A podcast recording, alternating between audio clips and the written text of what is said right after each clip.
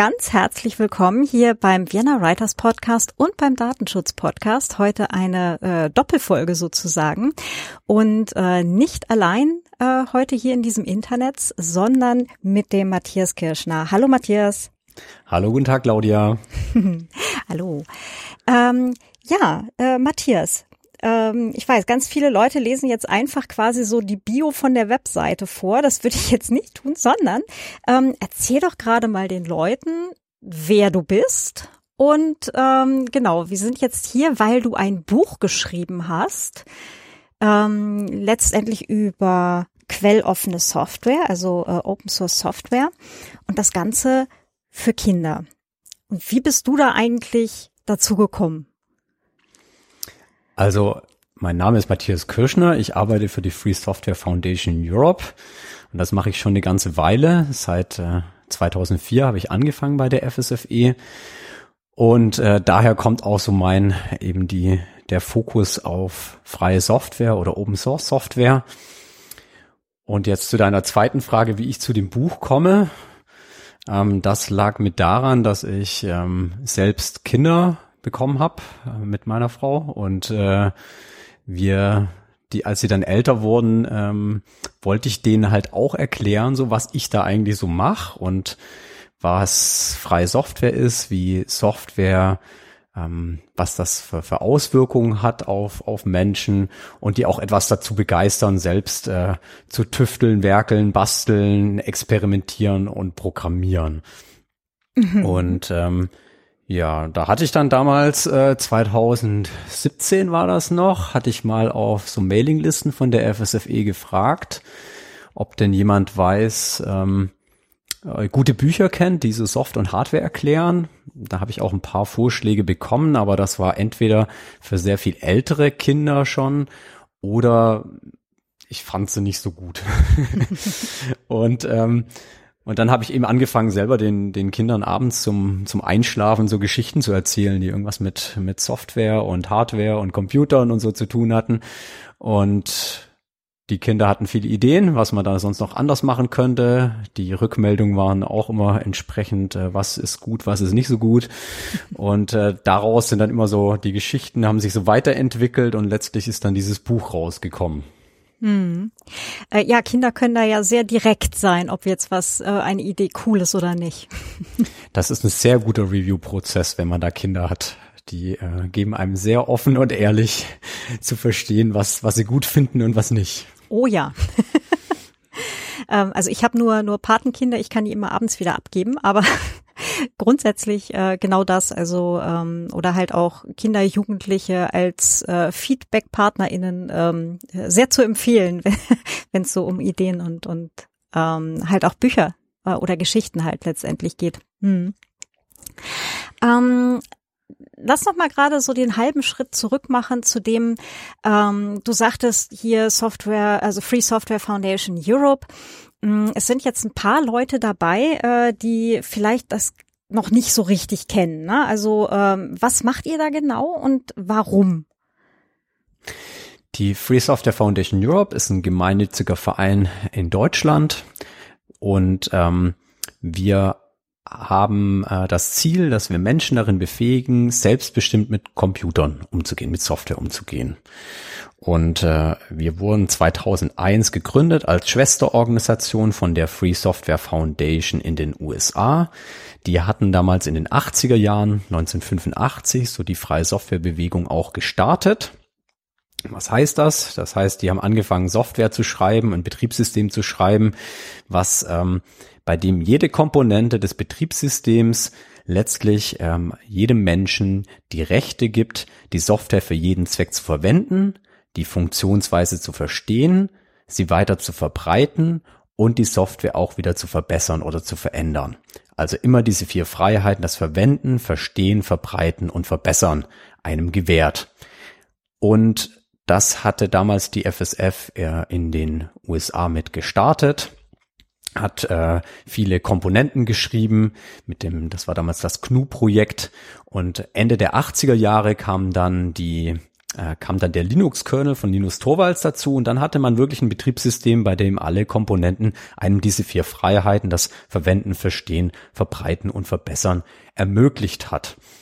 Und das war so der Anfang so der freien Softwarebewegung, woraus dann jetzt äh, andere Komponenten mit geworden sind, wie jetzt äh, viele Leute kennen dann den Firefox oder LibreOffice oder äh, VLC oder and andere Software, die ähm, die unter einer freien Softwarelizenz steht.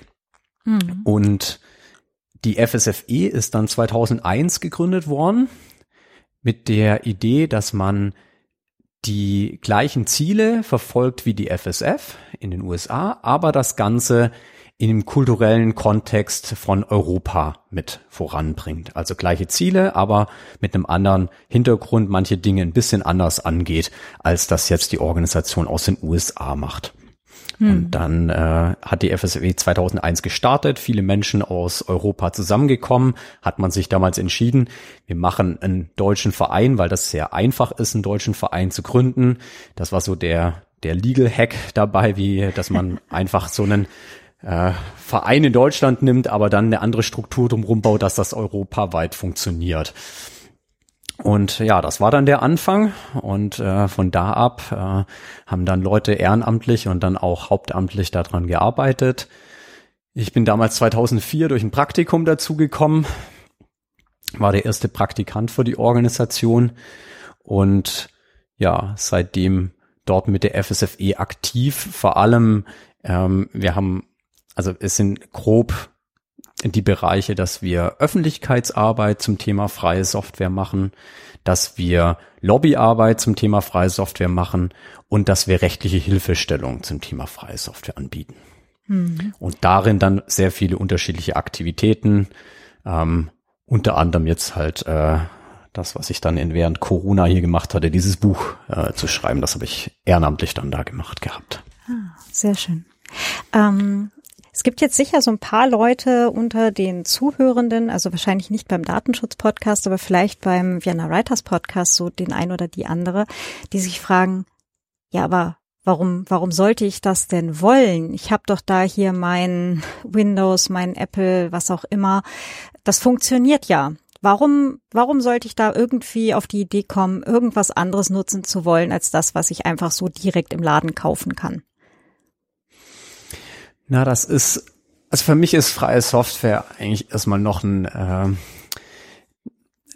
das ist ein, ist jetzt nicht rein auf der Anwendungsebene, wo wir dort sprechen, sondern wenn wir, wenn wir uns jetzt andere Freiheiten in unserer Gesellschaft anschauen, andere, andere Rechte, die wir als Menschen bekommen, wie jetzt zum Beispiel die, die Pressefreiheit oder Redefreiheit oder Versammlungsfreiheit, dann äh, ist das was, von diesen Rechten profitieren alle Menschen in der Gesellschaft, egal ob sie letztlich diese Rechte mit ähm, selbst aktiv nutzen oder andere Menschen diese Freiheiten letztlich nutzen. Also wenn wir uns jetzt hier Pressefreiheit nehmen, ähm, ja, wir haben in der Schule lesen und schreiben gelernt und äh, aber wie viele von uns gehen jetzt letztlich wirklich hin und schreiben ein Buch, ähm, veröffentlichen Artikel oder äh, sind sonst irgendwie in, äh, darin beteiligt, so dass wir, dass wir Veröffentlichungen machen. In dem einen Podcast jetzt einige mehr, in dem anderen ein bisschen weniger. Gesamtgesellschaftlich wahrscheinlich ein, ein, sehr kleiner Anteil an Menschen, die, die dann wirklich da aktiv werden, ob das dann ähm, für eine Zeitung, Zeitschrift, äh, Webseite, äh, Schülerzeitung oder sonst wie was ist. Aber dass wir das Recht darauf haben als in der Gesellschaft, dass, äh, dass wir eine Pressefreiheit haben. Davon profitieren letztlich alle wieder, egal ähm, ob sie selbst aktiv das schreiben, ob sie das nur lesen oder selbst nicht mal das selbst lesen, sondern andere das lesen können, da profitieren alle davon. Und so ist das eben auch bei freier Software. Von freier Software profitieren alle Menschen in der Gesellschaft egal ob sie dann letztlich diese einsetzen oder nicht. Einfach daher, dass andere Menschen diese Möglichkeit haben, selbstbestimmt Computer zu nutzen und nicht abhängig zu sein von einigen Herstellern oder von Menschen, die diese Software geschrieben haben und darüber bestimmen auch, wie wir bestimmte Dinge machen können und wie nicht. Und wir haben auch die Möglichkeit, dass wir in unserer Gesellschaft Diskussionen darüber haben, dass dass wir schauen können, was ist, also manche Menschen schauen können und auch wollen, wie denn bestimmte Software funktioniert und das mit anderen diskutieren, ob das denn gut oder schlecht ist in unserer Gesellschaft und ob wir bestimmte Dinge ändern wollen. Und das ist auch wieder etwas, da, selbst wenn man sich selbst nicht so stark damit beschäftigt, kann man, profitiert man davon, dass andere Menschen solche Diskussionen starten können? Kann man sich überlegen, ob man selbst dann auch sich beteiligt oder eben dass viele andere Menschen diese Möglichkeit haben und dann bessere Möglichkeiten in unserer Gesellschaft finden, wie wir Technik gestalten. Hm. Ich nehme immer ganz gerne dieses Beispiel, wenn es dann mal wieder heißt, äh, Hacker haben irgendwas in Software gefunden und so weiter. Ähm, dass das äh, ganz selten äh, Menschen sind, die jetzt dann da mit Kapuze bei Mutti im Keller sitzen und eigentlich gerade die Deutsche Bank hacken wollen, sondern das sind halt äh, Familienväter, Familienmütter, die, ähm, wo vielleicht das Kind dann nach Hause kam und gesagt hat, ich möchte auch sprechende Puppe, äh, was auch immer haben, ja. Und ähm, also ich wohne ja jetzt hier seit äh, mittlerweile, ich glaube, 16 Jahren, 17 Jahren in Österreich. Und ähm, hier ist dieses Beispiel mit, naja, angenommen, dein Kind möchte neue Skier haben. Und du kennst dich jetzt sehr gut mit Skifahren aus. Dann guckst du dir doch vielleicht an, was ist das für ein Paar Ski? Was, was können die? Wie ist die Bindung etc. pp. Ist das was, ist das was ordentliches? Und genauso machen das halt Menschen, die sich eben dann mit Software auskennen, eben dann vielleicht mit einer sprechenden Puppe, einem sprechenden Teddybären, der wie auch immer zu steuernde Glühbirne etc. halt auch und finden dann halt leider gerade bei solchen Sachen oft genug dann auch, was eben nicht so cool ist. Und da haben wir natürlich dann eben mit freier Software und, und äh, freien Systemen natürlich nochmal ganz andere Möglichkeiten, da dann halt auch was gegen solche Schwachstellen und so zu tun. Ne? Auf jeden Fall. Also das ist jetzt in, in Deutschland ist es, glaube ich, in den meisten Regionen bis auf den Süden weniger die Ski. Da ist es dann vielleicht ein Fahrrad. Aber genau. auch bei einem Fahrrad ist es so, wenn man jetzt ähm, es würden wenige Menschen einfach jemandem anderen, den sie mögen, irgendein Gerät mit äh, zwei ähm, radähnlichen ähm, Komponenten geben und sagen, ja, fahr damit mal den Berg runter. Ähm, sondern die würden auch sich vorher einmal versichern, was sieht das denn einigermaßen okay aus? Setzt man vielleicht noch einen Helm auf? Äh, ist hier denn eine Kette drauf? Sind die Räder aufgepumpt? Ähm, Gibt es da eine Bremse und so weiter? Und äh, das ist halt alles, äh, sind halt alles Dinge, die ähm, für viele Menschen sehr viel schwerer sind, das zu beurteilen. Ist es denn, was für Auswirkungen hat das denn, eine bestimmte Software zu nutzen? Und da ist es eben notwendig, bei umso komplexer etwas ist, dass es andere Menschen gibt, die das mit anschauen können und einem da auch ähm, helfen können, anderen in der Gesellschaft helfen können, zu verstehen, ähm, für was kann man denn so eine Software nutzen, für was ist die vielleicht gar nicht gedacht und äh, oder gibt es da vielleicht sogar Software, die von Anfang an so gebaut worden ist, dass, äh, dass das auf jeden Fall schädlich sein wird, wenn man die einsetzt. Hm. Apropos Dinge mit Rädern, das ist jetzt eigentlich auch gerade die, das schöne Rad äh, zur, äh, zu deinem Buch, nämlich, ähm, wo ein Mädchen halt mit, äh, mit äh, in einer Schulklasse ist und die haben alle Skateboards eines bestimmten Herstellers, äh, wo sie dann halt für Geld halt auch äh, Sonderfunktionen und lustige Geräusche dazu kaufen können und so weiter. So fängt ja letztendlich dein Buch an. Und ähm, das Mädchen, die Ada, die hat jetzt ähm, oder ihre Familie hat jetzt nicht so viel Geld, die kann jetzt sich nicht so ein Skateboard kaufen oder ihre Eltern können ihr jetzt nicht so ein Skateboard kaufen. Und ähm, genau, und dann ähm, lernt sie halt, dass es nicht nur die Hardware gibt, also das Ding, was man anfassen kann und wo man mit einem Schraubenzieher dran rumschrauben kann, sondern es gibt halt auch die Software, also das, was die Hardware dazu bringt, Dinge zu tun. Ähm, Erklärst du das halt auch genauso letztendlich deinen Kindern? Das habe ich so auch meinen Kindern halt äh, erklärt, ja. Das war, also das ist, das ist viel eben daraus. Natürlich war es, war es jetzt mit meinen äh, Kindern so, dass ich da mehrere Anläufe genommen habe, bis, bis ich da ne, das Gefühl hatte, dass das gut funktioniert. Und jetzt gerade auch diese, dieser eine Teil zu, äh, in, bei dem in dem Buch erklärt ist, was ist eine Software und Hardware, das war eine von den äh, von von den Doppelseiten hier, die wirklich mit am am herausforderndsten auch war. Also da haben wir lange hin und her äh, probiert, wie man das, wie, wie kann man das möglichst kurz, aber vereinfacht, aber nicht zu vereinfacht erklären da hatte ich das auch vielen Leuten äh, noch geschickt, die selbst auch programmieren, die selbst auch Kinder haben, habe da nochmal nachgefragt, kannst du das mal ausprobieren? Was sind deine Ideen dazu? Da haben wir ein paar Leute echt sehr gut geholfen. Wie bekommen wir das denn hin mit dieser also wie, wie stellt man das auch ähm, in der Illustration dar, ne? Software.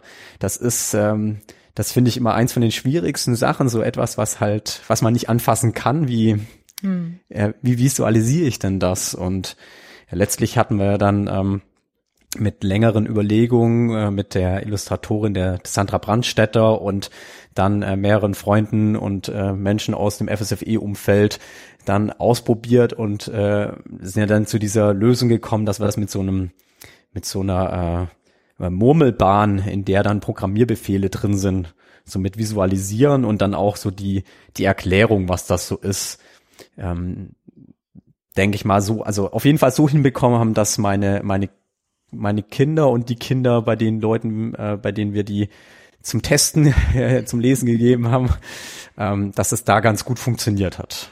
Mhm. Weil das ist nämlich, glaube ich, auch wirklich so einer dieser absoluten Grundbausteine. Wenn man das dann einmal verstanden hat, äh, dann ist schon eine komplett neue Welt eröffnet. Hm. Also ich hatte, was ich, was ich früher oft genutzt hatte beim Menschen, die jetzt selber nicht programmieren, war oft äh, diese Analogie des Kochrezepts. Also dass so ein, so ein Computerprogramm eigentlich wie so ein, so ein Kochrezept ist. Da steht am Anfang so drin, du brauchst die und die Zutaten und äh, dann stehen Anweisungen drin, jetzt nimm die Zutat und mach die mit der Zutat äh, zusammen, mach die in äh, auf den Herd äh, so und so lang kochen lassen, dann äh, runter auf äh, niedriger Flamme das und das machen äh, und dann kommt das noch dazu und das noch dazu und dass das halt so wie so wie der Quelltext von der Software eigentlich auch ist, mit der man äh, solche Computerprogramme schreibt. Und das fand ich auch immer ganz äh, ganz gut so mit dem ähm, weil man da auch ganz gut erklären kann, warum das sinnvoll ist, dass man auch Änderungen dran machen kann, weil bei Kochrezepten machen das ja auch viele Menschen, dass sie sagen, oh, jetzt ähm, das mag ich nicht oder da habe ich aber eine Allergie gegen oder das habe ich jetzt gar nicht mehr in meinem Kühlschrank, dafür habe ich das, hm, könnte doch auch funktionieren. Beim Kochen sind viele Menschen ja sehr experimentierfreudig oder probieren Dinge aus und, äh, und sehen auch, dass das Vorteile hat, wenn man da Dinge ändern kann. Und das hatte ich da oft, oft genutzt gehabt. Auch, ähm, ich finde, bei Kochrezepten kann man es auch ganz gut erklären, warum man für manche Dinge, die, die etwas, ähm, ja, wie nennt man es, sensitiver sind, dass man da vielleicht auch lieber jemanden bezahlt, äh, einen Profi. Äh, wenn ich jetzt ähm, einfach äh, ja, Bratkartoffeln machen will, ja, das da, da gehe ich auch zu Freunden und esse das bei denen, wenn die das zubereiten. Ähm, und ich lade die auch mal wieder ein. Wenn ich jetzt aber einen Kugelfisch essen will, ich weiß nicht, ob ich das bei den meisten von meinen Freunden mal ausprobieren wollen würde. Ich glaube, das würde ich eher ähm, schauen, dass ich da einen Profi dafür bezahle, dass das entsprechend angerichtet ist und ich danach auch etwas äh, sicherer äh, das äh, genießen kann. Mhm. Und ähm, Allerdings war es dann so, dass äh, diese Rezeptanalogie haben wir uns dann entschieden für das Buch, dass das mit Kindern nicht ganz so gut funktioniert. Und deswegen haben wir das ähm, jetzt eben auf die Art und Weise erklärt, wie es jetzt in dem Buch letztlich drin ist und mit der mit der Murmelbahn dann auch visualisiert. Hm. Äh, also ich finde ich finde die äh, tatsächlich auch sehr funktionell. Also die für mich ergibt das tatsächlich Sinn, aber ich bin jetzt wahrscheinlich einen Ticken äh, älter als die Zielgruppe.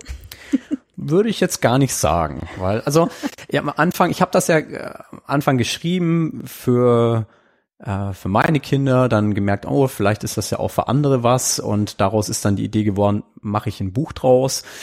Aber ich habe später dann immer mehr von Leuten auch die Rückmeldung bekommen, ah, das Buch ist super, endlich habe ich das mal selbst verstanden oder oh, das Buch, ich habe das jetzt meinen Eltern geschenkt oder hier äh, Onkel, Tante, Kollegen, der Chef. Und endlich verstehen die mal, worum es mir eigentlich geht, was mich antreibt, warum ich mich so äh, für freie Software einsetze, warum ich äh, bestimmte Aspekte wichtig finde, was das Problem bei Softwaremonopolen ist, äh, bei Internet der Dinge und so weiter. Und deswegen spreche ich mittlerweile auch gar nicht mehr so oft von einem Kinderbuch, sondern eher von einem Buch von äh, Menschen von 6 bis 106. ja, durchaus. Also äh, wahrscheinlich werde ich ähm, dann meinen Eltern dieses Jahr zu Weihnachten auch mal eins geben. Das ist äh, gar keine so schlechte Idee. Also äh, ganz im Gegenteil. Das ähm, weil ich habe jetzt zum Beispiel, also ich gebe ja auch Workshops eben zu äh, Privatsphäre, Datensicherheit und so weiter, eben wirklich so auf Einstiegslevel und ähm, halt auch mehrere Jahre eben so im Projekt Chaos macht Schule. Und meiner Erfahrung nach sind die Fragen von 12 bis 92 echt dieselben. Also nicht nur die gleichen, sondern tatsächlich dieselben. Mhm. Das ist ähm, also das ist tatsächlich ein Thema, wo Menschen äh, aller Altersstufen ähm, durchaus gerne Informationen halt auch nehmen, ja. Ist, ist auch was jetzt, also ich habe das Buch ja jetzt ähm, oft an Schulen schon vorgelesen oder bei anderen Veranstaltungen mit Kindern in Bibliotheken aber auch ähm, Erwachsenen bei einer IT, äh, einer Softwareveranstaltung, ähm, die, wo dann, wo dann eigentlich nur Erwachsene mit bei waren. Und da sind auch die, die Fragen sind oft sehr ähnlich und äh, man merkt auch, dass, dass selbst die Kinder schon so viel über das Thema nachdenken und, und sehr ähnliche Fragen haben, wie die Erwachsenen da auch haben. Ja. Das ist, ja, ich glaube auch sehr viele wirklich, wie du auch meintest, wirklich dieselben Fragen sogar, ja. die damit aufkommen. Weil es ja auch Teil unserer Alltagswelt ist. Ne? Und selbst wenn wir halt meistens nur die bunten Oberflächen von irgendwas sehen, ist es ja trotzdem Teil dessen, worin wir leben. Ne? Und da macht's ja halt auch kein, also jetzt, wir haben ja alle nur ein Gehirn, ja, ja kein zweites für das Online, sondern wenn wir halt den Rechner aufklappen, das Telefon ähm, anmachen, wie auch immer, dann ist halt einfach das, was da drin passiert und das, was uns da entgegenkommt, ja, also zum Beispiel auch was in Social Media und so passiert, ist ja halt einfach Teil unserer gelebten Welt. Ja, also es ist halt ein vermittelter Teil unserer erlebten Welt, aber dennoch, er ist ja genauso existent. Ja, und, und ähm, es ist auch so, dass bei den, bei den Kindern ähm, auch sehr viele, man, man merkt, dass so richtig so Aha-Momente sind, dass sie merken, so, ah, in so vielen Geräten sind eigentlich Computer drin, ne? Und äh, die Kinder haben ja heute auch an so vielen Stellen schon Kontakt mit, äh, mit äh, Computern, ob das dann das äh, Mobiltelefon der Eltern, irgendwie Tablet, der Computer, der rumsteht, äh, äh, noch zu Hause, in, im, aber dann eben auch zu dem Lautsprecher, der im Wohnzimmer steht, dem man Fragen stellen kann und dann Dinge antwortet, zu äh, der Software, die im Auto äh, läuft, wenn man dort mitfährt, zu äh, sonstiger Software, die irgendwie um sie drumherum ist. Ne? Und ähm, das ist auf jeden Fall was, was das, das merkt man, dass äh, da merken die Kinder schon, ah, ja, okay, das ist auch in den Lautsprechern bei uns zu Hause, ja. Und dann kommen, ähm, dann kommen dort ähnliche Fragen dann wie bei älteren Menschen, die sich halt auch noch nicht so Gedanken drüber gemacht haben, wo ist denn überhaupt schon ein Computer drin oder wie viele Computer sind eigentlich in den Geräten um mich herum und was haben die für Auswirkungen auf mich, auf mein Leben, auf das Leben von anderen in unserer Gesellschaft, auf die Regierung. Ähm, mhm. Ähm, und da, daher sind da auch viele, viele Fragen, die damit aufkommen, sehr, sehr ähnlich, egal ob das dann in der Schulklasse ist mit äh, sechs bis neunjährigen oder älteren und oder dann bei einer bei einer Lesung in der Bibliothek, bei dem die Eltern dabei sind und auch was fragen. Hm, ja. Und na, also gerade weil du halt auch politische EntscheidungsträgerInnen angesprochen hast, die kommen ja auch bei dir in dem, in dem Buch vor, ähm, wo wir Ne, als, als Normalbürgerin sagt man denn, ja, können die da oben nicht XYZ machen? Na, so, ja, das sagt sich so schön leicht, aber woher sollen die das denn wissen? was alles geht und was alles nicht geht, vor allem. Ne? Und ähm, weil wir halt auch in einer sehr technikgläubigen äh, Gesellschaft aktuell leben, ne? dann sagt sich halt so leicht, wollen wir mal eben schnell Hackback und dann geht das schon. Nee. so, äh, Nein, geht halt so nicht, weil äh, halt aus den diversesten Gründen. Aber da halt auch das, ich habe es an, an ähm, Stellen schon gesagt, das mit dem ähm, wir, also jetzt äh, Menschen, die jetzt äh, den Vienna Writers Podcast hören, vielleicht etwas mehr betroffen als, als die, die den Datenschutz Podcast hören. Aber wir als Schreibende haben halt auch einfach eine Verantwortung, wie wir durch unseren Beitrag zur, in Klammern Popkultur, ähm, halt auch die Gesellschaft und unser Weltbild als Gesellschaft formen. Und da ist jetzt äh, dein Buch halt ein, ein extrem gutes Beispiel, was halt aufzeigt, gucke mal, das geht, das geht nicht. Und das da machen übrigens äh, Menschen, die äh, ich sage jetzt das Wort proprietäre Software und Hardware bauen, also dieser Erfinder Zangemann in deinem Fall hier, ähm, wie die halt auch Einfluss nehmen auf politische EntscheidungsträgerInnen. Ne? Oder also da haben wir auch wirklich die Verantwortung, Dinge im Zweifelsfall auch einfach mal realistisch oder zumindest plausibel darzustellen damit es eben nicht so aussieht, als wäre das so unglaublich einfach und schneller erledigt, als sich bei Windows 11 einzuloggen, mal eben die kanadische Botschaft zu hacken oder so.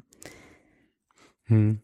Ja, das ist ja, ist ja auch eine, eine Herausforderung, die man oft so als, äh, als Mensch mit technischem Hintergrund hat, dass, ähm, dass Menschen oft, also dass, dass viele Menschen um einen herum oft denken, dass bestimmte Dinge einfach sind die aber eigentlich technisch schwierig sind. Mhm. Und äh, andersrum äh, und andersrum, dass äh, Dinge, die bei denen manche Menschen meinen, das ist total kompliziert und ganz schwierig, dass die eigentlich gar nicht so schwer sind, wie wie manche Leute einem so glauben machen wollen.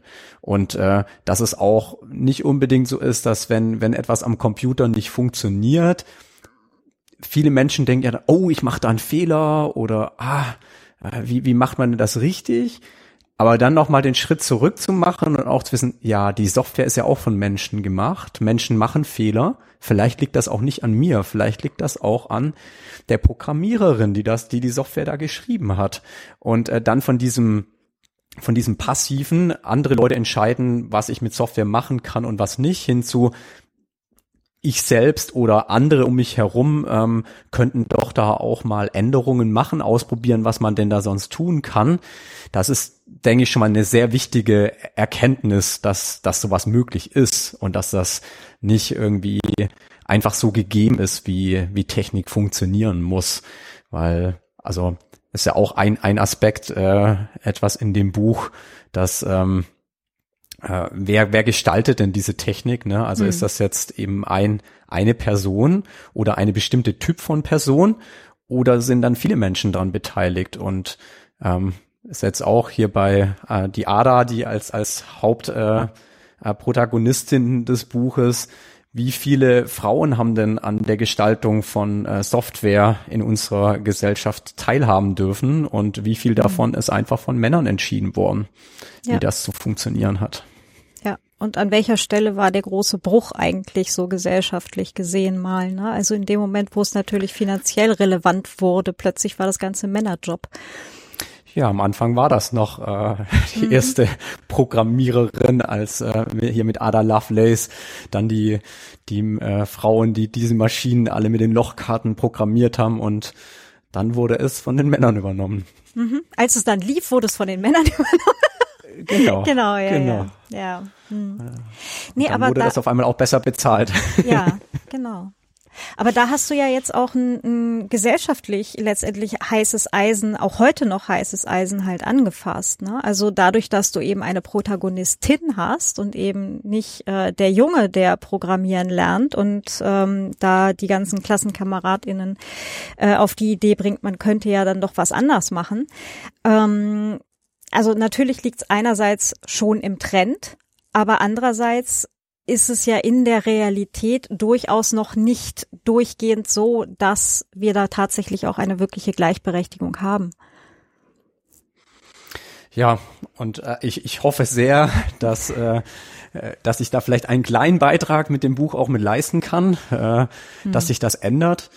Ich, ich denke, dass es sehr wichtig ist, dass man ähm, dass man Kinder möglichst früh schon erreicht und denen auch zeigt, dass äh, sie auch selbst Technik gestalten können, ihre Zukunft mit Technik ähm, mit bestimmen können und dass das etwas ist, was äh, für jungen Mädchen oder welche welches Geschlecht auch immer, dass das äh, etwas ist, was sie selber mit in die Hand nehmen können. Und wir haben halt immer noch das Problem, dass äh, dass viel zu oft Mädchen später relativ früh dann auch schon wieder ähm, den aus der Gesellschaft deutlich gemacht wird, dass äh, das Programmieren jetzt nichts für sie ist, äh, dass, äh, Wissens äh, dass äh, naturwissenschaftliche Sachen eher nichts für Mädchen sind und deswegen ja, hatte ich, hatte ich mich da auch mit entschieden, so dass das auch ein, ein Mädchen mit sein soll, ähm, damit, äh, damit dann beim Mädchen auch das so, Moment, aber in dem Märchen, hier Ada und Zangemann, ein Märchen über Software, Skateboards und Himbeereis, da macht das die Ada aber.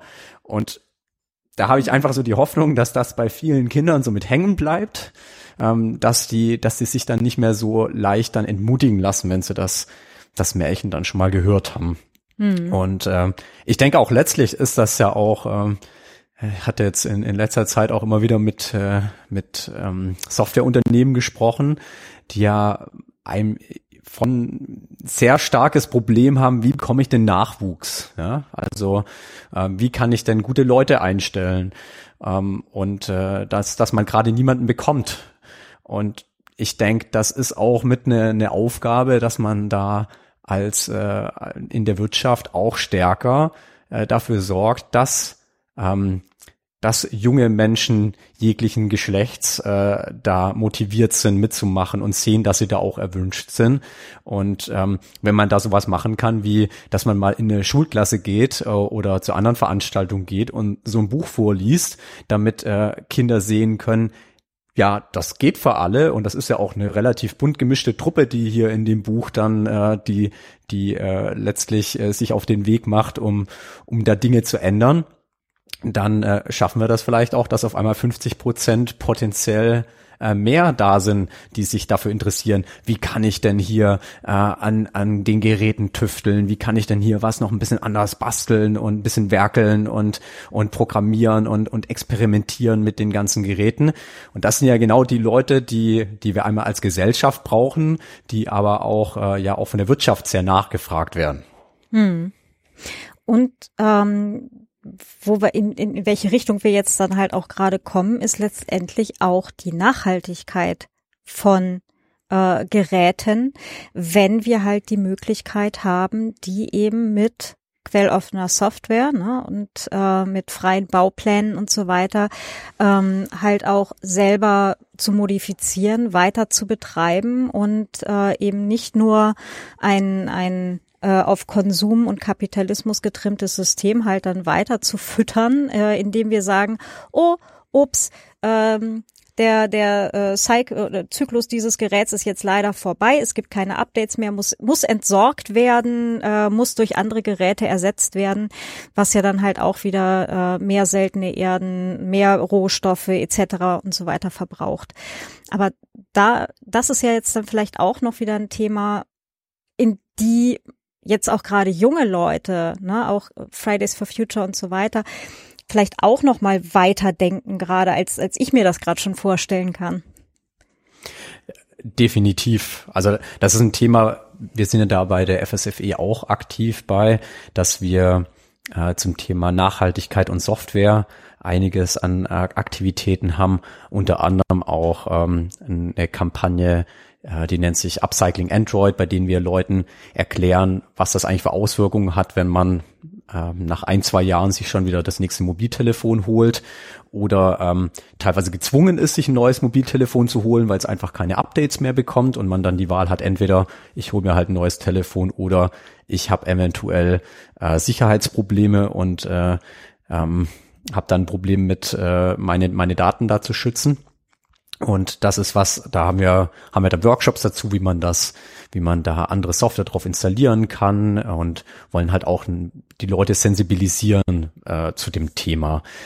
Und äh, daneben auch jetzt äh, gerade diese Woche, ähm, gerade die Tage hatten wir auch einen offenen Brief äh, nochmal ähm, geöffnet für ähm, für Unterzeichnung von Einzelpersonen auch, einen offenen Brief für das Recht, jede Software auf jedem Gerät zu installieren oder auch Software zu deinstallieren, weil das einem ja auch äh, oft rechtlich schwer gemacht wird, mhm. das wirklich zu tun. Und ähm, da denke ich, das ist äh, ein sehr wichtiges Recht äh, für für kommende Generationen, dass wir von diesem, das ist jetzt Müll hinzu, wir müssen Sachen auch wieder upcyclen, wir brauchen eine, eine Kreislaufwirtschaft, auch im Hard- und Softwarebereich äh, müssen wir das ermöglichen. Und wenn dann eben junge Menschen darin befähigt werden und ihnen gezeigt wird, wie sie da auch selber aktiv sein können, wie sie selber Technik auch mitgestalten können, dann können diese Menschen auch in Zukunft äh, ihre ja, die, die nächsten Jahre aktiv mitgestalten und sind dann nicht in so einer äh, Rolle, ja, die, die ganze Technik wird ja eh gemacht von Menschen ähm, ab 40 ähm, und äh, die bestimmen dann, wie das alles zu funktionieren hat und wir haben da keinerlei Möglichkeit eigentlich mitzumachen. Und äh, ja, ich denke, es ist sehr wichtig in unserer Gesellschaft, dass dass diese, äh, dass da Menschen, egal welches Alters, ähm, aktiv mit partizipieren können und, ähm, und nicht nur in so einer passiven Rolle drin sind. Die mhm. konsumiert diese Technik und wenn wir dir sagen, du sollst ein neues Gerät kaufen, dann musst du jetzt ein neues Gerät kaufen. Nee, ich kann mit so einem Gerät noch viele, viele Dinge machen. Ne? Also kommen ja auch in dem Buch auch ein paar Beispiele drin mhm. vor oder dass man einfach ein Telefon ähm, kann man ja auch reparieren. Ne? Oder man kann eine andere Software drauf spielen und andere Dinge damit machen und äh, teilweise total die tollen Projekte mit äh, mit alter Hard- und Software machen. Und letztlich, wenn ich, wenn wenn man heute mit mit Menschen redet, die äh, die vielleicht auch schon viel Geld verdient haben, weil sie jetzt äh, super tolle Sachen hier im, im Softwarebereich gemacht haben. Wenn man mit denen spricht, wie hast du denn mal angefangen? Da sind viele dabei, die früher ähm, wenn Sperrmüll war, rumgelaufen sind und äh, Bauteile zusammengesammelt haben, ne? Oder auf einen Schrottplatz gegangen sind und sich Sachen äh, zusammengesucht haben, um damit coole Sachen zu machen, weil mhm. man einfach sonst gar keinen Zugang zu hatte und weil man dadurch auch gelernt hat, wenn man mal so ein Telefon aufgeschraubt hat äh, oder oder irgendwelche anderen Geräte äh, aufgeschraubt, äh, auseinander zusammengebaut, zwei Teile waren über, aber es hat trotzdem irgendwie funktioniert. Ähm mhm. und äh, solche oder, oder man hat alles zusammengebaut, es ist alles so drin, war genauso wie vorher und es funktioniert doch nicht und und daraus dann zu lernen, ne und und äh, neue neue Dinge sich auszudenken und Dinge zu verbessern oder auf, auf die eigenen Bedürfnisse anzupassen. Das ist, äh, das ist ein Recht, was, was alle Menschen auf der Welt haben sollten. Hm. Und das eine Thema, was du ja auch ähm, angerissen hast, oder eigentlich nicht nur angerissen in dem Buch, ne? Es ist ja sehr plakativ eigentlich.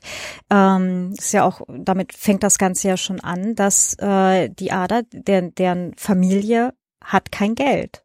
Die muss mit dem, hm quasi auskommen, was sie halt irgendwo findet, was sie hat, ne?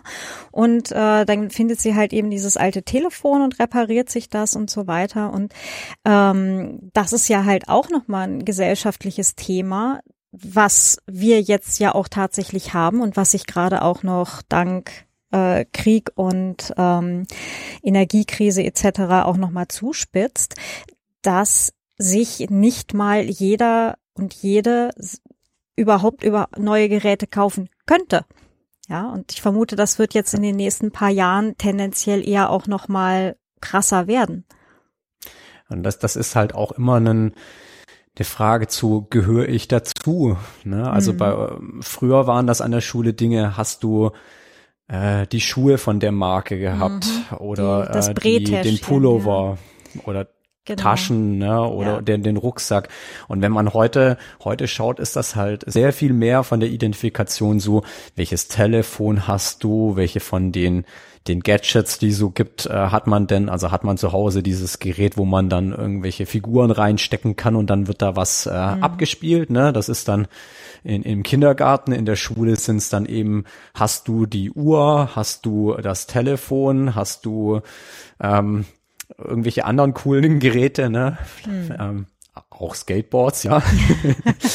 ähm, mhm. Und ja, da ist es, da ist natürlich auch äh, eine Frage von, ähm, inwieweit kann ich denn dabei sein? Und ist das, ist das auch wirklich was, was wir in unserer Gesellschaft so haben wollen, dass, ähm, dass wir da hingehen, wir wollen, dass alle, alle Menschen sich das leisten können, ja, also alle, alle sollen sich diese, diese tollen, fancy Sachen, die in der Werbung kommen, leisten oder kann man denn nicht auch ähm, anderweitig ähm, Spaß haben und es sind andere Dinge nicht vielleicht auch viel cooler, die, die gar nicht so viel Geld kosten, ne? Weil, mhm. also Ada ist zwar finanziell sehr viel ärmer als andere in der, in der Geschichte, aber wer hat denn letztlich mehr Spaß am Leben, ne? Und äh, wer hat denn mehr Freude und wer macht denn was Besseres für die Gesellschaft?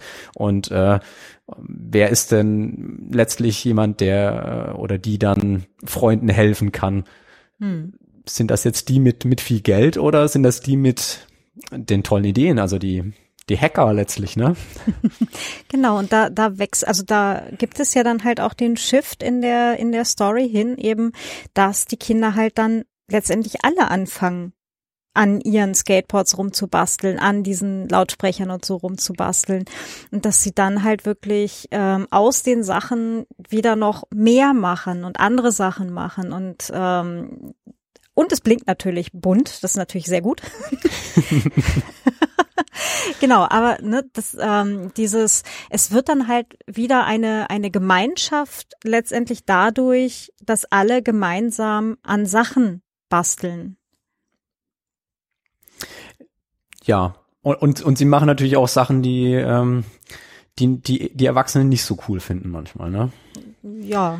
Oder die, die Mathelehrerin dann, äh, die das vielleicht nicht gut findet und wo man auch immer wieder bei uns in der Gesellschaft sieht, dass wenn, wenn Menschen was mit Technik machen, was ähm, bestimmten Gruppen nicht so gefällt, dass da auch Versuche unternommen werden, dass man dass man das nicht machen darf, mhm. dass das technisch unterbunden werden soll, ja. dass man da auch gar nicht drüber reden darf, dass man diese Dinge tun kann und dass man dann äh, Dinge mit äh, technisch verändern soll oder die so geändert werden, dass man bestimmte Dinge nur noch sehr schwer machen kann, weil die einigen wenigen nicht gefallen oder die wirtschaftlich andere Interessen haben. Hm. Wobei jetzt nochmal der, der Viertelschritt zurück zu der Mathelehrerin. Also ich spoiler jetzt gerade mal ganz fies. ähm, sie bauen dann halt quasi eine, eine Furzmaschine in den, in den Lehrer, Lehrerinnensessel rein, also in den Lehrerinnenstuhl. Und immer wenn sie sich halt hinsetzt, dann macht das Ding halt Geräusche. Und da ist die Sache, das gab's ja früher auch schon. Ja, da gab es dann halt diese Furzkissen, die dann unter das, äh, das Stuhlkissen gepackt wurden und so weiter. ähm, kennen wir ja auch vielleicht alle nicht mehr natürlich. Aber ähm, das, das ist ja jetzt letztendlich ein, ein Ärgern von Lehrer oder Lehrenden, was es früher ja auch schon gab, eben mit anderen Mitteln. Ähm, genau. Ich, bei uns war das damals auch schon mit, mit Computern. Wir hatten, ich hatte, als ich in der, in der Schule war, hatten wir dann, äh, also ich war auf einer Schule, die hatten ähm, im Nachhinein zum Glück nicht ganz so viel äh, finanzielle Ausstattung wie andere Schulen bei uns drumherum.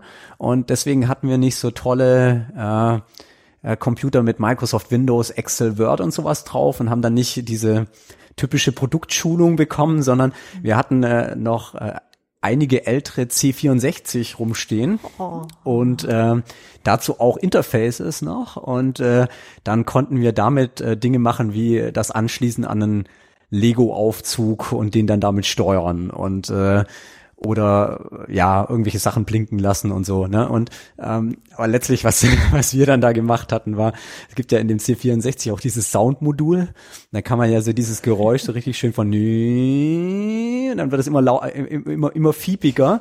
Und äh, wenn dann der Lehrer in der in der Pause rausgegangen ist dann haben wir schnell geguckt dass wir also auf jeden von den von den äh, Computern dieses Programm äh, einschreiben was dieses Soundmodul dann äh, da startet und immer fiepsiger wird so dass man es fast nicht mehr hört. Und äh, haben das dann gestartet und wenn der Lehrer reinkam, war zwar ein sehr unangenehm, unangenehmes Geräusch, aber jetzt nicht unbedingt gleich ähm, herauszufinden, woher das denn kommt. Und also da hatten wir auch schon mit mit Computern dann unseren ah. unseren Spaß mit den mit den Lehrern, ja. Ah, sehr schön. ja, ich habe damals in den 90ern in der Schule tatsächlich bei der Schülerzeitung äh, damals noch ein Schreibprogramm unter MS DOS ähm, da, da hatten wir dann irgendwie so ein bisschen Spaß mit. Aber ähm, genau, das war dann äh, eher die ähm, etwas konstruktivere Nutzung. Aber wir hatten zum Beispiel auch einen Mathelehrer, der uns damals auf fünfeinviertel Zoll Disketten dann halt sein eigenes Mathe-Übungsprogramm und so mitgegeben hat. Also das, das gab's halt Hashtag damals irgendwie schon auch. Also wo dann halt auch die Lehrenden das tatsächlich auch mit verwendet haben. Ne? Ja, letztlich ist das ja also, ich meine, wie, wie lernt man, wie Technik funktioniert? Das ist einfach durch ausprobieren, experimentieren und halt auch viel Spaß haben, ne? Und äh, und solche Dinge, das ist dann halt einfach, das hat Spaß gemacht, ne? Dann hat man überlegt, was können wir denn dann noch alles machen? Und dann, dann entstehen ja auch äh, extrem tolle Sachen, die dann jetzt nicht nur reinen Scherz sind, sondern da baut man dann andere tolle, tolle Sachen zusammen und äh, und, und lernt da viel von. Und das, das ist ja das, was man ja auch mit vermitteln will, den, ähm, den Kindern heute mit, dass das einfach Spaß machen kann, ne? Und dass das toll ist, wenn, wenn man solche äh, Geräte da ähm, programmieren kann und damit dann auf einmal tolle Dinge, Probleme, die man mit hat oder Aufgaben viel besser noch erledigen kann, wie das jetzt halt ohne Computer funktionieren könnte. Hm. Also da ist natürlich hier so ein, so ein Buch wie deins und ich möchte jetzt dann nachher tatsächlich auch ganz gerne nochmal auf den Zangemann gleich raus, aber wo wir mhm. gerade dabei waren. Ähm, so ein Buch wie deins ist natürlich ein super erster Schritt halt, um junge Menschen und halt auch gerade Mädchen oder äh, nicht weiße Jungs äh, zu motivieren, ähm, sich halt auch mit Technik zu befassen oder hoffentlich auch einfach alle äh, zu motivieren, sich damit zu befassen. Ähm, aber ähm, also selbst wenn wir jetzt in jeden Haushalt äh, eins deiner Bücher stellen, was ich hoffe, was passiert, ähm, wo siehst du vielleicht noch weitere Möglichkeiten, da auch Anreiz zu schaffen, dass Menschen halt dann ja halt auch wirklich drauf kommen, so hey, das macht ja Spaß oder hey, das ist interessant. Ganz kurz aus einem Nachhaltigkeitsaspekt natürlich freue ich mich, wenn das Buch möglichst viele Menschen haben und Zugang zu haben. Aber eine Sache, die wir auch jetzt versucht hatten äh, dieses Jahr, ist, dass wir, dass viele unserer Fördermitglieder auch Bücher an Bibliotheken gespendet haben, dass es darüber geht, dass wir bei den äh, Preisen, die jetzt Papier ist und bei den mhm. Rohstoffen, äh, die, die ist halt nicht, äh, ja, es wächst nach, aber das dauert halt und wir brauchen Bäume vielleicht auch für was anderes. Ähm, auch gut ist, sich so ein Buch auch äh, in, der, in der Bücherei auszuleihen, auch gerade auch für mhm. Familien, die sich das vielleicht auch nicht leisten können. Ne? Aber ähm, ja, also für, für mich ist das jetzt, also das Buch ist jetzt eine kleine, kleine, kleine Komponente in dem ganzen Puzzle, was wir da brauchen. Ne?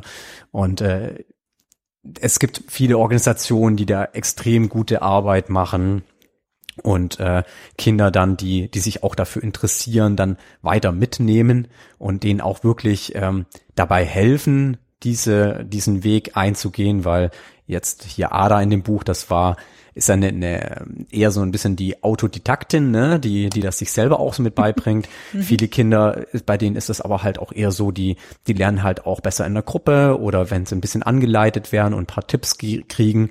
Und da gibt's, äh, gibt's ja dann in Deutschland viele, ähm, viele Organisationen auch jetzt von von Jugendhakt bis äh, Tech Kids bis äh, Coder Dojos und äh, ähm, ähm, ja äh, Hack Club und äh, wie sie alle heißen, ähm, Organisationen weltweit, die sich dafür dann einsetzen, dass wirklich äh, Kinder darin auch unterstützt werden, dass sie vielleicht auch Zugang bekommen zu zu Computern, dass sie Zugang bekommen zu anderen Materialien, ähm, zu Robotern, die sie programmieren können, äh, zu 3D-Druckern und anderem coolen Zeug, was ich früher gerne gehabt hätte, als ich, als ich da angefangen habe und äh, man sich das heute anguckt, der so, oh mein Gott, äh, wie toll ist das denn, ne? wenn man sich da manche Hackerspaces anguckt, das ist ja, äh, ja, äh, da, da wären meine Augen gar nicht mehr zugegangen als Kind. Jetzt, jetzt schon schwierig, so, ne, dass ich da irgendwann die Begeisterung auch zu stoppen und da wieder rauszugehen. Aber ähm, also das, so, solche Einrichtungen sind halt extrem äh, wichtig, dass es da Menschen gibt, die die andere darin begleiten, dass es da auch ähm, eine pädagogische Begleitung von mitgibt, dass man jetzt außerhalb von den Schulen auch ähm, solche Angebote mit schaffen kann.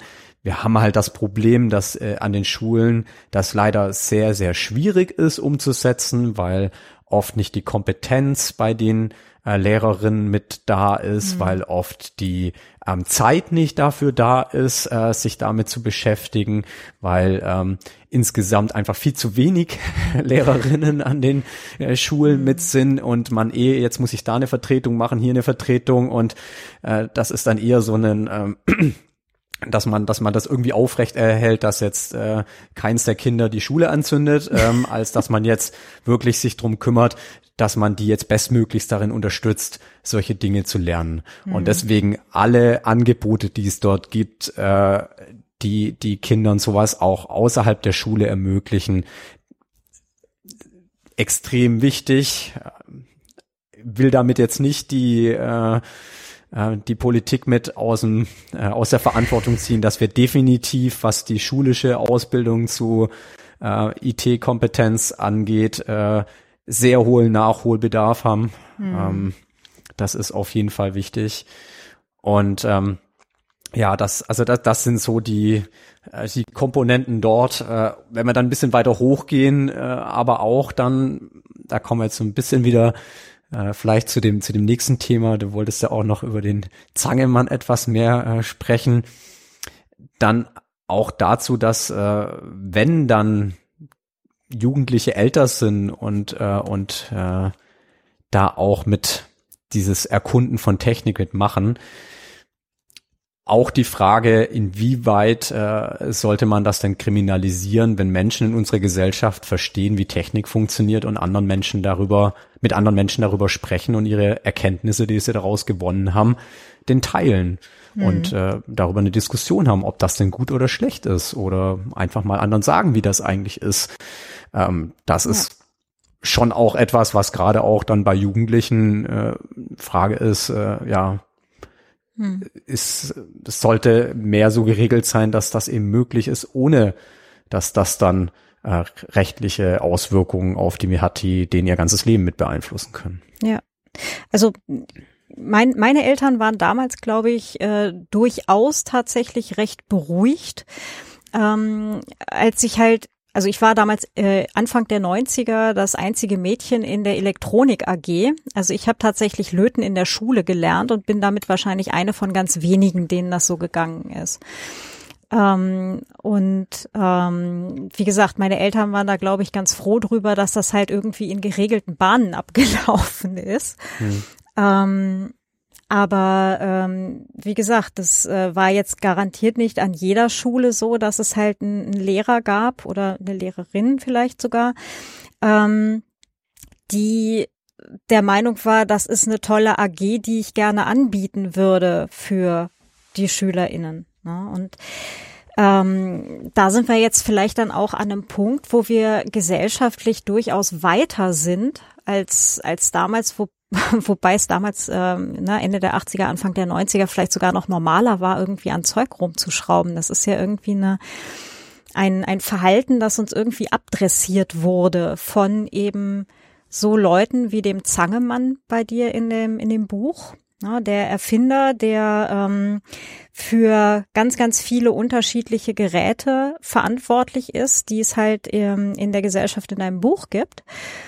Na, so von Eisautomaten über Staubsauger, über ähm, ne, alle, alle möglichen Dinge. Und alle Leute haben letztendlich mindestens oder nutzen mindestens eins von diesen Dingen, meistens sogar eigentlich mehrere oder fast alle. Ne? Und alle wollen ja unbedingt gerne, um cool zu sein, irgendein Zangemann-Gerät haben. Ne?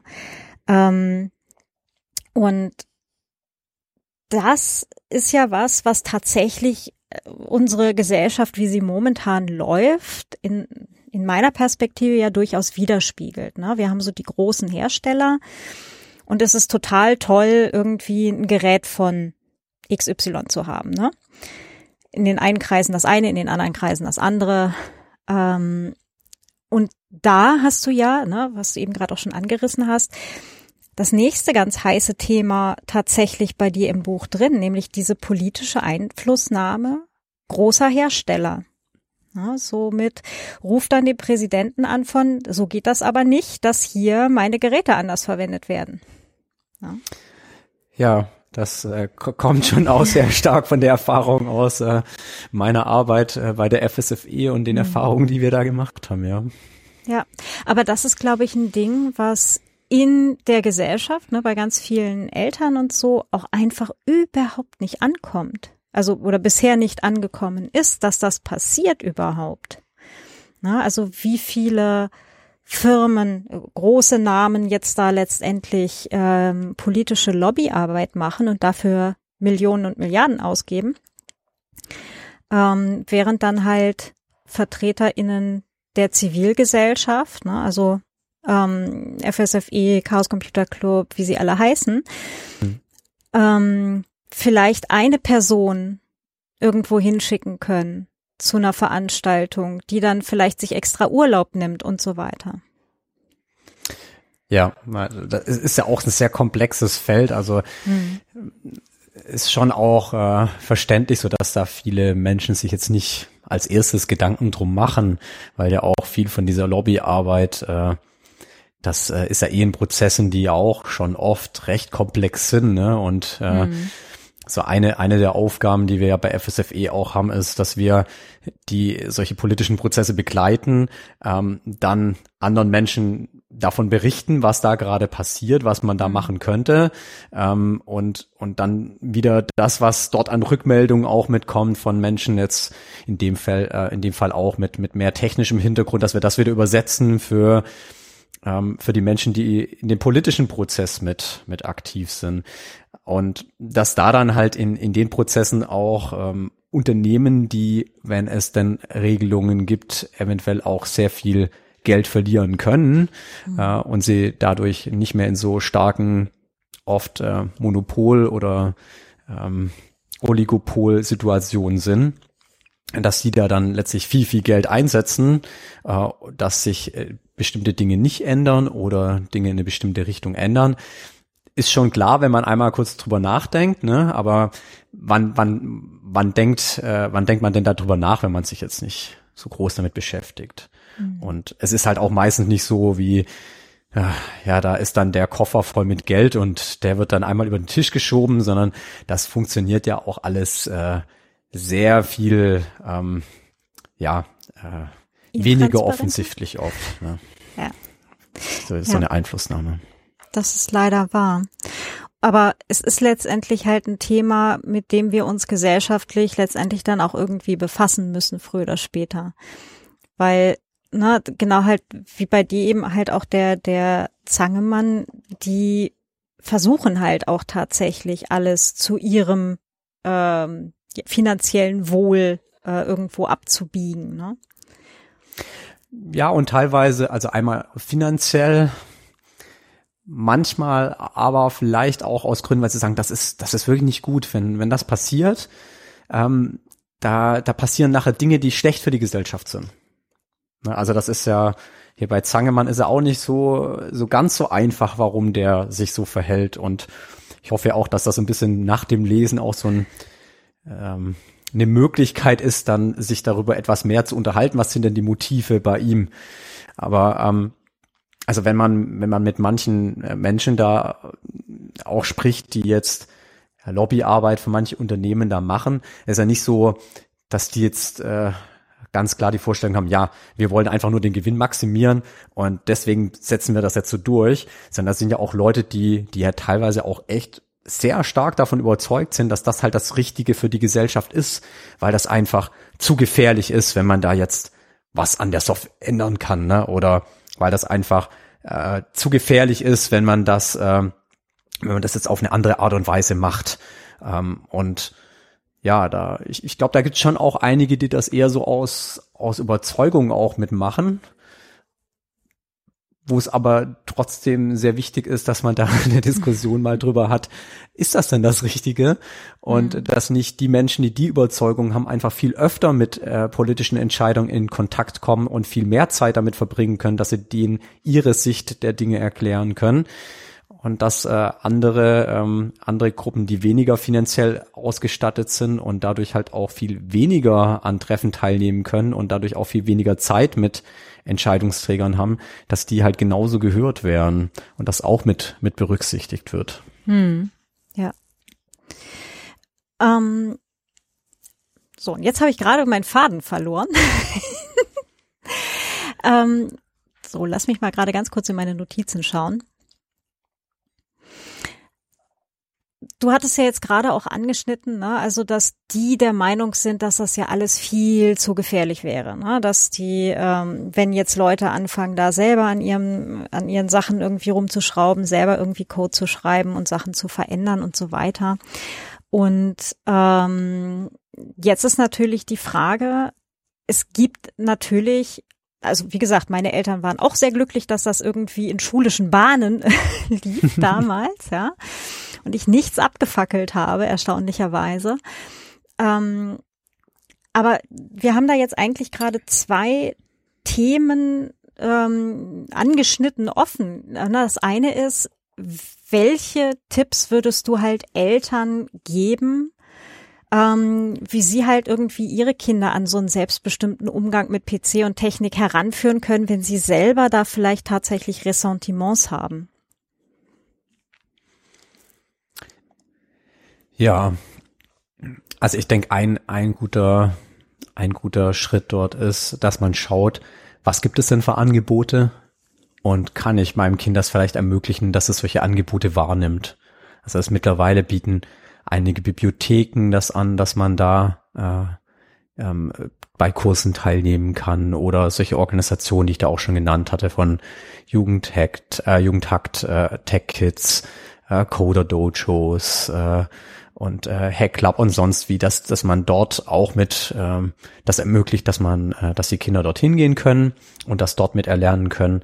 Das sind ja auch dann äh, oft in den Organisationen, dass da Menschen mit pädagogischem Hintergrund auch mit dabei sind, die ja gerade auch sowas mit ähm, auch mit vermitteln. Was ist denn das? Also ich, ich bringe euch hier etwas bei, aber damit sollte man halt auch verantwortlich umgehen, ne?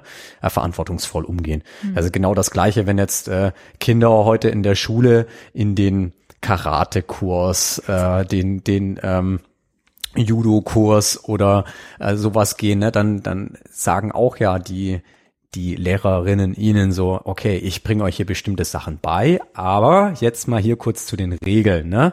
Hm. Ähm, wie sollte man sich da verhalten? Und das ist ja auch was, was, ähm, was ja in dem, in dem Technikbereich viele Organisationen auch immer wieder ja auch mit kommunizieren. Wie verhalte ich mich verantwortungsvoll? Was ist denn die jetzt äh, Hacker-Ethik, ne, an, an mhm. was sollte ich mich da halten? Ich mache das nicht, um anderen Leuten Schaden zuzufügen, ne, sondern warum mache ich das und wie wie muss ich dann damit auch umgehen, wenn ich Fehler finde? Wie wie wie gehe ich denn damit um, dass es nicht so ist, dass wenn ich jetzt sage, ja, hier, den Fehler hier habe ich gefunden, ne, dass das auf einmal nachher bedeutet, dass wirklich viele Menschen darunter leiden, dass ich das rausgefunden habe, sondern gibt es da vielleicht andere Möglichkeiten, wie ich das tun kann, dass man erst Menschen die Möglichkeit gibt, das zu beheben, bevor das äh, äh bevor das dann veröffentlicht wird. Und also solche solche Dinge, ähm, das äh, das finde ich sehr wichtig, dass dass man ähm, dass man seine Kinder dort mit, mit Menschen auch äh, ähm, zusammenbringt, die einem so eine verantwortungsvolle, so einen verantwortungsvollen Umgang mit Technik auch mit beibringen. Nicht nur rein das Technische, sondern auch das, was heißt das denn? Ähm, was für eine Verantwortung habe ich denn als Programmiererin?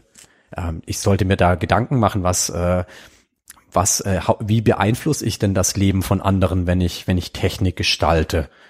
Und äh, welche, welche Verantwortung habe ich denn, um, um sicher zu gehen, dass jetzt ähm, nicht nur einige wenige davon dann profitieren können, dass sich dadurch Ungleichheit verstärkt. Was kann ich denn tun, um das äh, so zu machen, dass äh, auch äh, Gruppen davon profitieren können, die sonst benachteiligt sind? Und dann auch jetzt wieder zurück zur freien Software mit äh, die Diskussion mit haben, wenn ich jetzt eine Software schreibe, wie viel sollte ich denn darüber bestimmen können, was andere Menschen mit der Software machen können und was nicht? Hm. Ist letztlich würde ich gleich danach zurückkommen zu, äh, geht einem ja auch als Autor so. Äh, aber ich bleibe jetzt noch mal kurz mhm. erst bei der Software. Ähm, wenn, wenn ich eine Software schreibe, sollte, sollte eine Programmiererin von der Software darüber entscheiden können, für was die Software eingesetzt werden kann.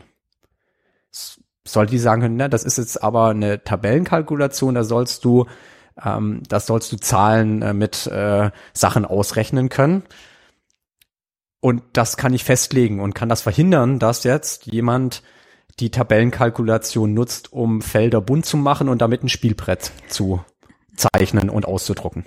Hm. Also so, soll das denn eine Möglichkeit sein oder ist das eigentlich was, wo man äh, die eigentlich zu viel Macht äh, sich selbst zugesteht ähm, oder einem zugestanden wird, wenn man da äh, sowas vorgeben kann, für was und wie lange man Software nutzen darf ähm, und äh, ob denn andere Leute verstehen können dürfen, was ich da gemacht habe. Ob mhm. andere Leute das ändern können. Also dieses großartige Programm, was ich jetzt hier geschrieben habe,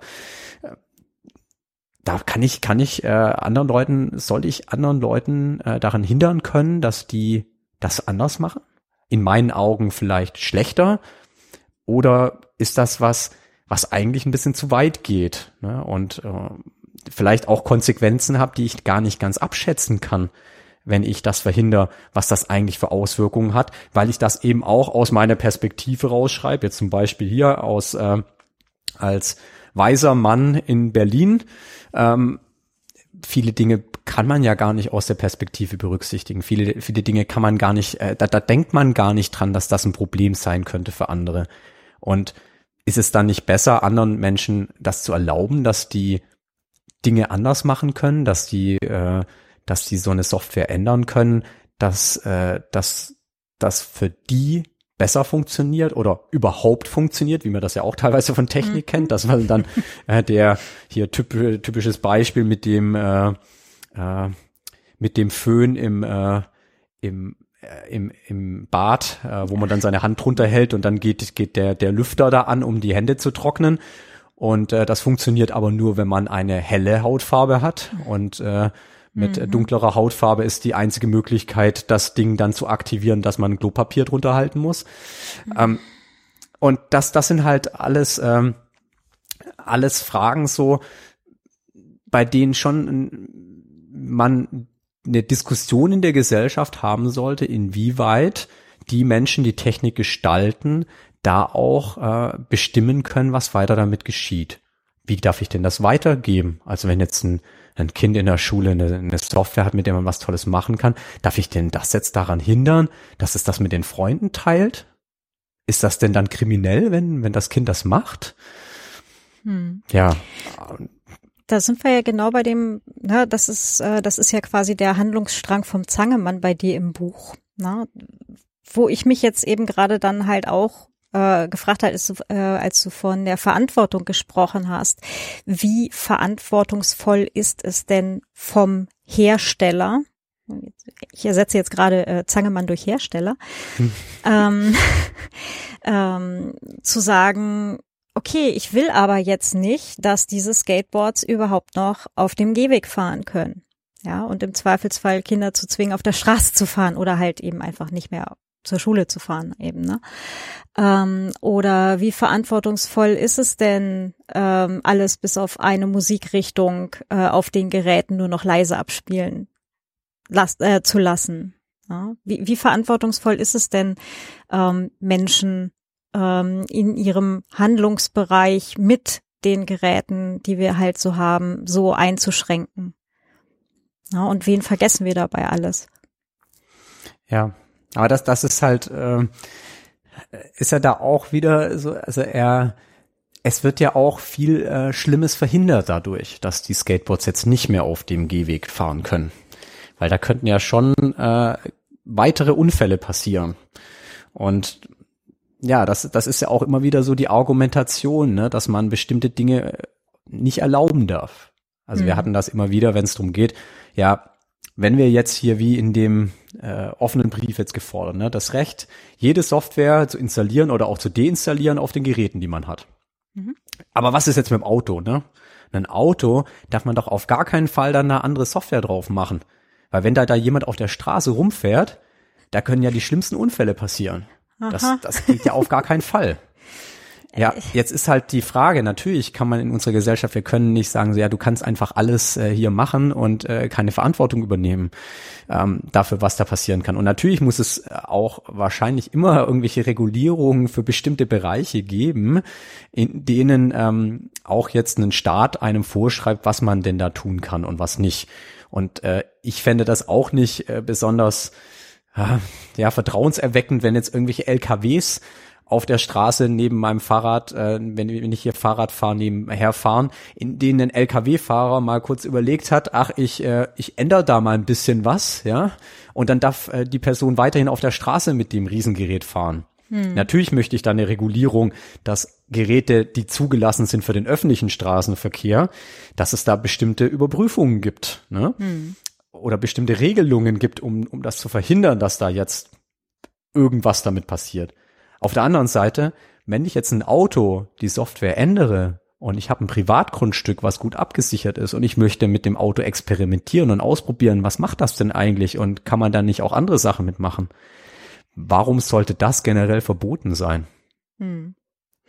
Aber das ist immer wieder diese Argumentation, dass mit einzelnen Beispielen dann äh, argumentiert wird, warum in, äh, in die Technik regulierend eingeschritten werden soll. Ne? Das haben wir jetzt auch bei, bei anderen Themen, hier Chatkontrolle, ne? dann ist ein Beispiel, wird dann gebracht, ja, wir müssen jetzt hier aber die Verschlüsselung für alle brechen, weil man kann ja hier auch das und das äh, damit machen. Hm. Und so eine Diskussion, das werden wir immer wieder mitführen müssen in der Gesellschaft, was geändert werden kann, geändert werden darf, was das dann bedeutet, welche anderen Regulierungen wir brauchen.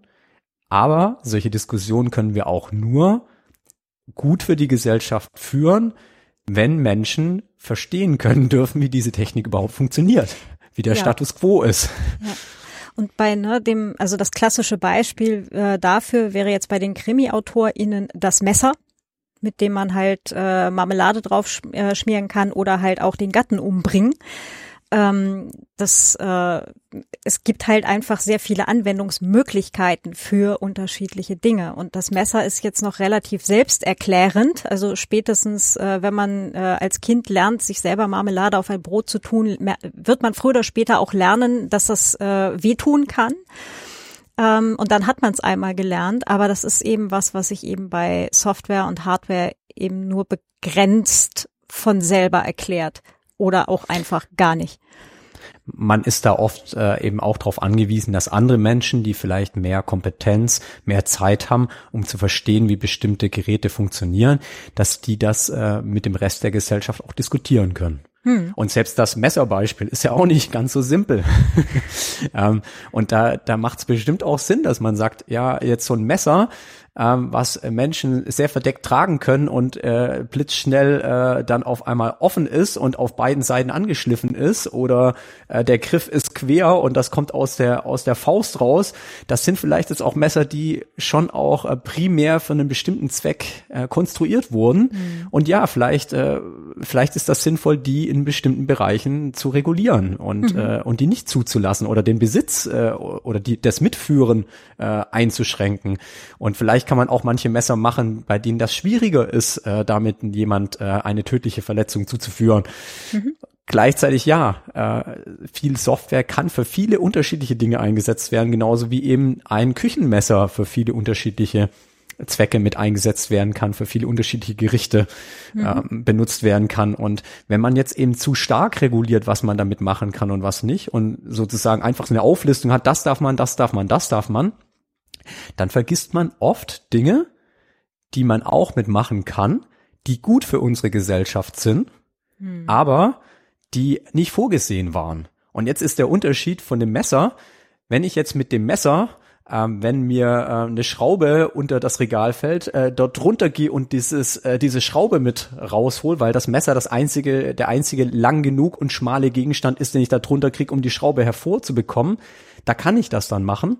Bei einer Software, wenn dort geregelt ist, das und das und das darf man machen und eine andere Sache ist nicht explizit dann mit erlaubt, dann ist es halt erstmal verboten. Hm. Und dann kann ich da bestimmte Dinge, wenn die so vorgesehen sind, vielleicht auch einfach nicht machen. Wenn ein Auto den Befehl bekommt äh, von, von der Software, wenn ein Schild 30 kmh in der Straße anzeigt, dann darfst du hier nur 30 kmh fahren, dann habe ich in dem Moment nicht die Möglichkeit zu sagen, ich fahre aber jetzt 50, weil auf der Straße ist weit und breit niemand zu sehen, es ist Nacht und neben mir sitzt eine Person, die ich gerade ins Krankenhaus bringen muss, weil wenn ich die nicht schnell genug hinbringe, dann stirbt die Person. Hm. Bei Software, ich kann nicht im Nachhinein argumentieren vor einem Gericht. Software wirkt immer direkt und auch die Software wirkt auch, wenn ich keinerlei Verständnis dafür habe, keinerlei Kenntnis von den Funktionen, die in der Software implementiert sind. Hm, das ist ja was, was Lawrence Lessig hat das äh, sehr, sehr gut äh, erklärt mit dem äh, Code und andere Gesetze des Cyberspace, bei dem er gesagt hat, Code ist Law, also ähm, Software ist auch mit Gesetz und es wirkt meistens sehr viel stärker als hm. andere ähm, andere Regulierungen, die wir haben. Ja, und entgegen allem, äh, was man halt so äh, draußen landläufig hört, ist diese sogenannte künstliche Intelligenz, nämlich auch nur Software und eigentlich ziemlich doof, weil die hat keinen Ermessensspielraum. Die kann halt das, was sie kann. Punkt. Und die, wenn da steht 30, dann ist da halt 35 nicht drin und 50 schon gar nicht. Also und, ja. und das ist das ist halt der also das damit kann man natürlich sehr hart regulieren, ne? weil mhm. durch Architektur, also wenn, äh, wenn man jetzt Poller auf eine Straße macht, dann kann man halt einfach nicht so schnell dort fahren. Mhm. Da ist es, also ist einfach äh, in jedem Fall so, ne? auch wenn ich nicht weiß, äh, ah, hier ist aber nur 30, es ist schwer.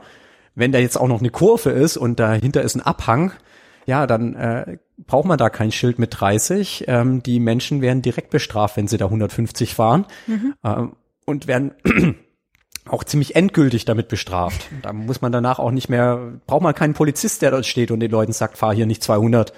Ähm, das ist dann durch die harte Kurve, ist das einfach direkt reguliert. Eine Wegfahrsperre in einem Auto, der Dieb, selbst wenn der nicht weiß, was eine Wegfahrsperre ist, es ist schwieriger für den Dieb, das Auto zu klauen. Hm. Jetzt äh, bei, bei anderen Dingen, ähm, da muss ich erstmal davon wissen, dass das so ist dass es ja. da ein Gesetz gibt, was einem eine bestimmte Sache verbietet, dass es äh, dann habe ich danach die Möglichkeit, dann, dann brauche ich eine Person, die die überhaupt ähm, mitbekommt, dass da jemand was gegen das Gesetz macht. Ne? Also hm. äh, wenn da niemand ist, der mitbekommt, dass man 50 statt 30 fährt, da kein Apparat ist, der einen aufzeichnet, da kein Mensch ist, der der das mitbekommt, dann dann passiert da erstmal gar nichts.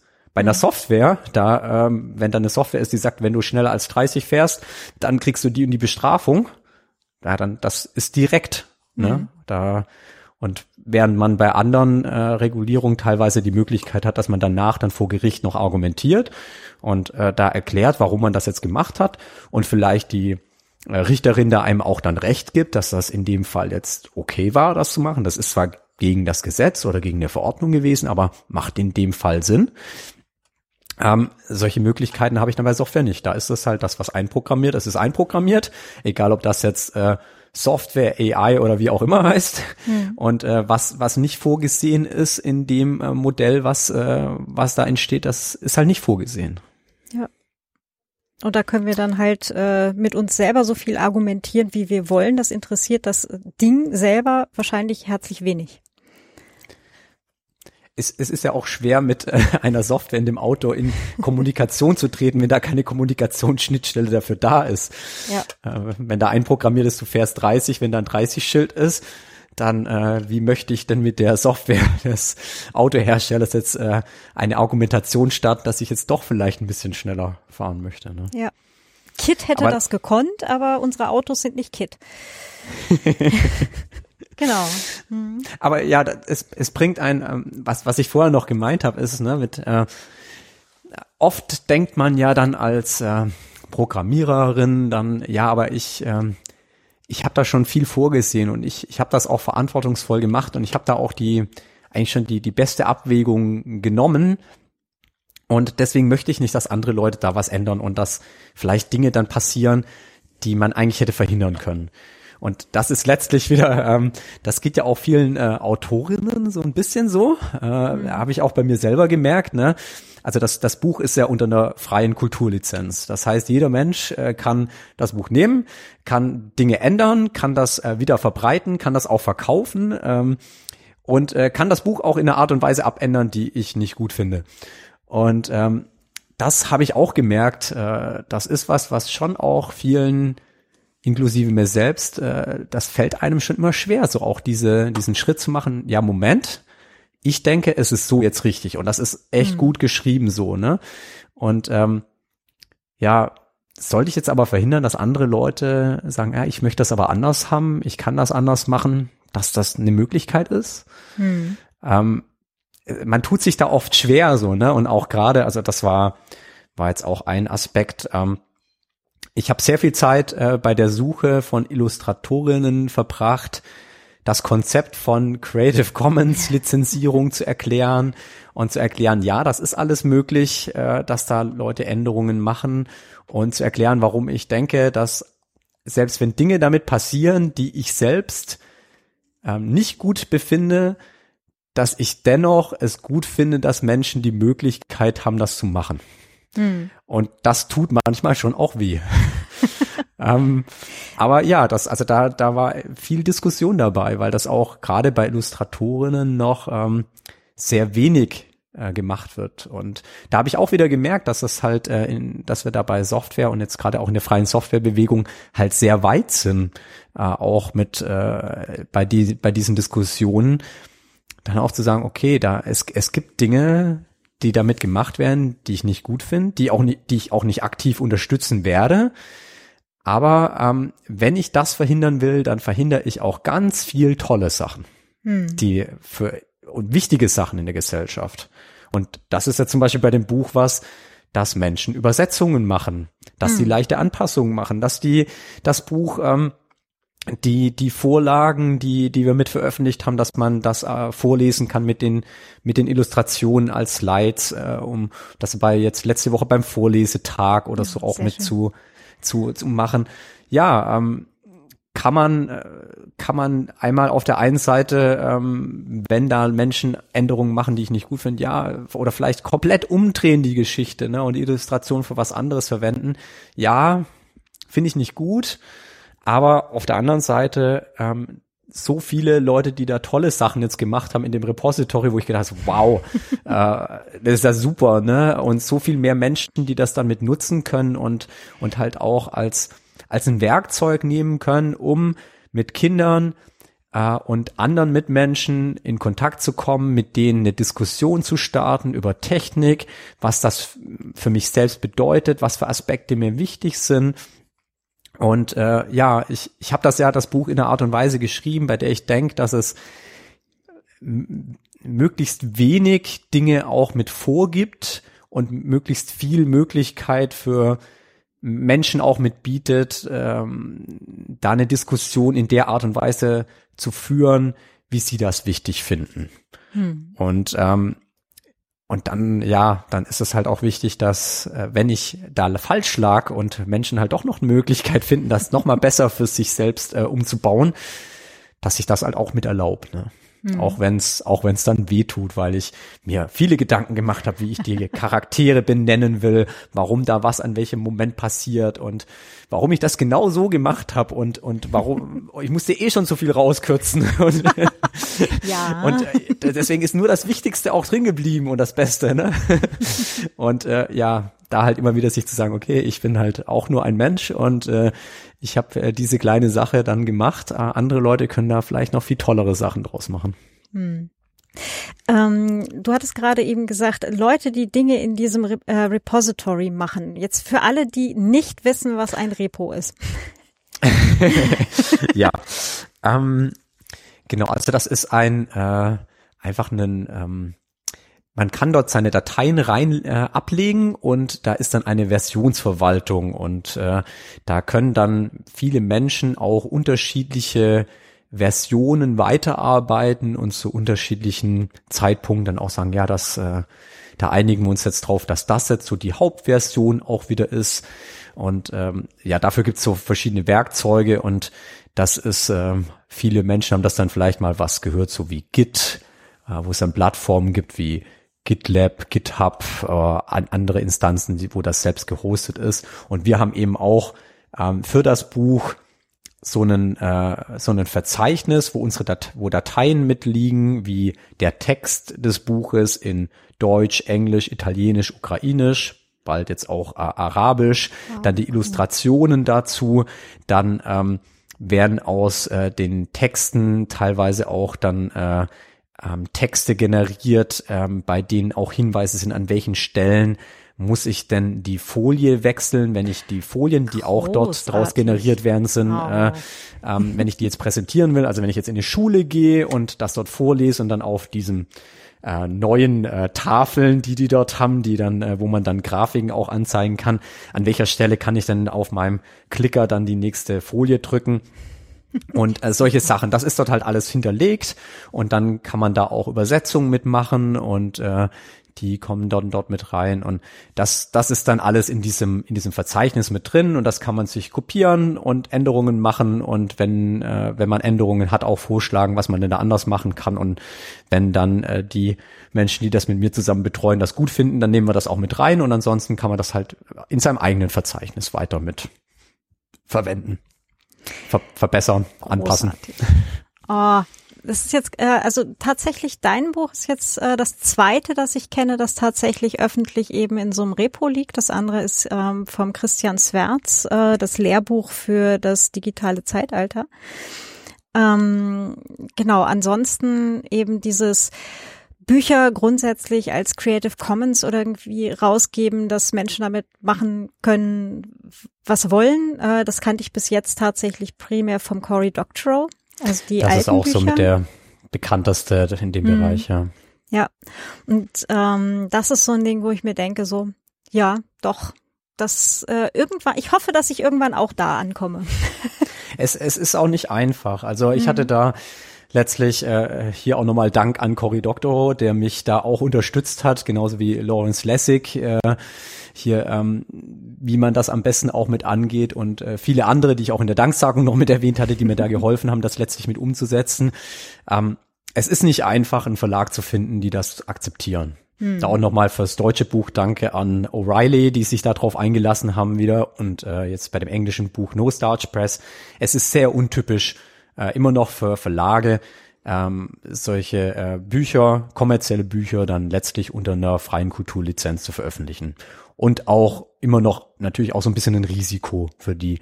Und deswegen freut es mich auch, dass äh, viele Menschen das trotzdem auch gekauft haben und damit äh, den Verlag auch gezeigt haben, ja, das, das funktioniert auch so. Da ist man trotzdem bereit, auch was dafür zu bezahlen, auch wenn die Materialien dann äh, auch so viel davon zum Runterladen ist. Zwar nicht das fertige äh, gedruckte Buch, auch nicht das fertige E-Book, aber man könnte sich mit den Materialien das E-Book auch einfach machen. Hm. Und äh, das ist das ist was, was ähm, was schon auch noch viel ähm, ja das war viel Diskussion mit den mit den Verlagen. Das war dann auch in einer oder anderen Stelle auch ein Kompromiss zu man, man hätte mehr Geld äh, äh bekommen können, mehr Tantime, wenn man das nicht gemacht hätte, vielleicht so, ne? Und äh, mhm. letztlich auch äh, sehr viel mehr Zeit damit, dass man dann in den Standardverträgen der Verlage doch noch schaut, dass man die Änderungen, die notwendig sind für so eine Lizenz hinbekommt. Da haben uns bei dem US-Verlag dann auch nochmal Juristen geholfen, haben das pro bono äh, mich da unterstützt und die FSFE, dass wir das hinbekommen. Bei dem deutschen Verlag waren das dann auch äh, mehrere ähm, Juristen, die uns da unterstützt haben, das zu machen und letztlich dann halt auch einfach von den Verlagen die, die Aufgeschlossenheit, das zu versuchen und zu machen.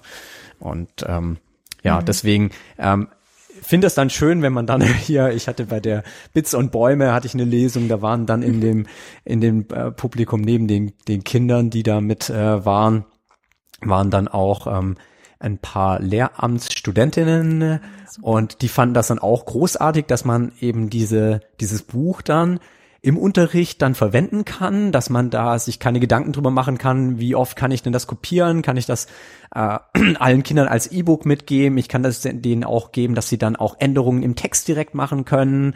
Und äh, ja, wir haben da auch noch ein paar Ideen, dass man das vielleicht noch ein bisschen einfacher macht, dass man wirklich auch nochmal einfache solche Modifikationen machen kann für den in, in der Schule, dass man dann vielleicht auch sich überlegen kann, ach, mache ich ein Theaterstück, ein Projekttag, einen, was auch immer damit. Das ist alles halt unter der Lizenz möglich, ohne dass man irgendjemand fragen muss, kriege ich da eine Lizenz, wie viel muss ich dafür bezahlen, kriege ich das Skript, wie auch immer. Hm. Und äh, ja, das ist halt einfach passend zu der Idee, die auch in dem Buch äh, kommuniziert wird, ist dann halt auch die Lizenz des Buches so, dass es möglichst viele Möglichkeiten einem mitgibt, ähm, da mitzulernen und, äh, und das als Werkzeug zu nutzen, um, um die, äh, um, um das hinzubekommen, was man davor hat, als Lehrerin jetzt in der, äh, in, in, an, an dem Tag, an dem man das behandelt oder in der Projektwoche oder wie auch immer. Hm. Ich habe eben übrigens den Uwe Lübbermann äh, unterschlagen, der äh, das Wirtschaft hacken das gibt es einmal käuflich zu erwerben beim Büchler, äh, Büchner Verlag, aber auf derselben Seite kriegt man zumindest das fertige PDF auch. Also äh, es gibt so langsam doch den, den einen äh, oder anderen äh, von äh, Autorinnen, wüsste ich es gerade noch nicht, ähm, die das tatsächlich auch angehen. Ja, also äh, ich meine, ein, ein Klassiker ist auch mit hier ähm, von Silke Helfrich das Commons Buch, was auch unter Creative Commons Lizenz war. Ha.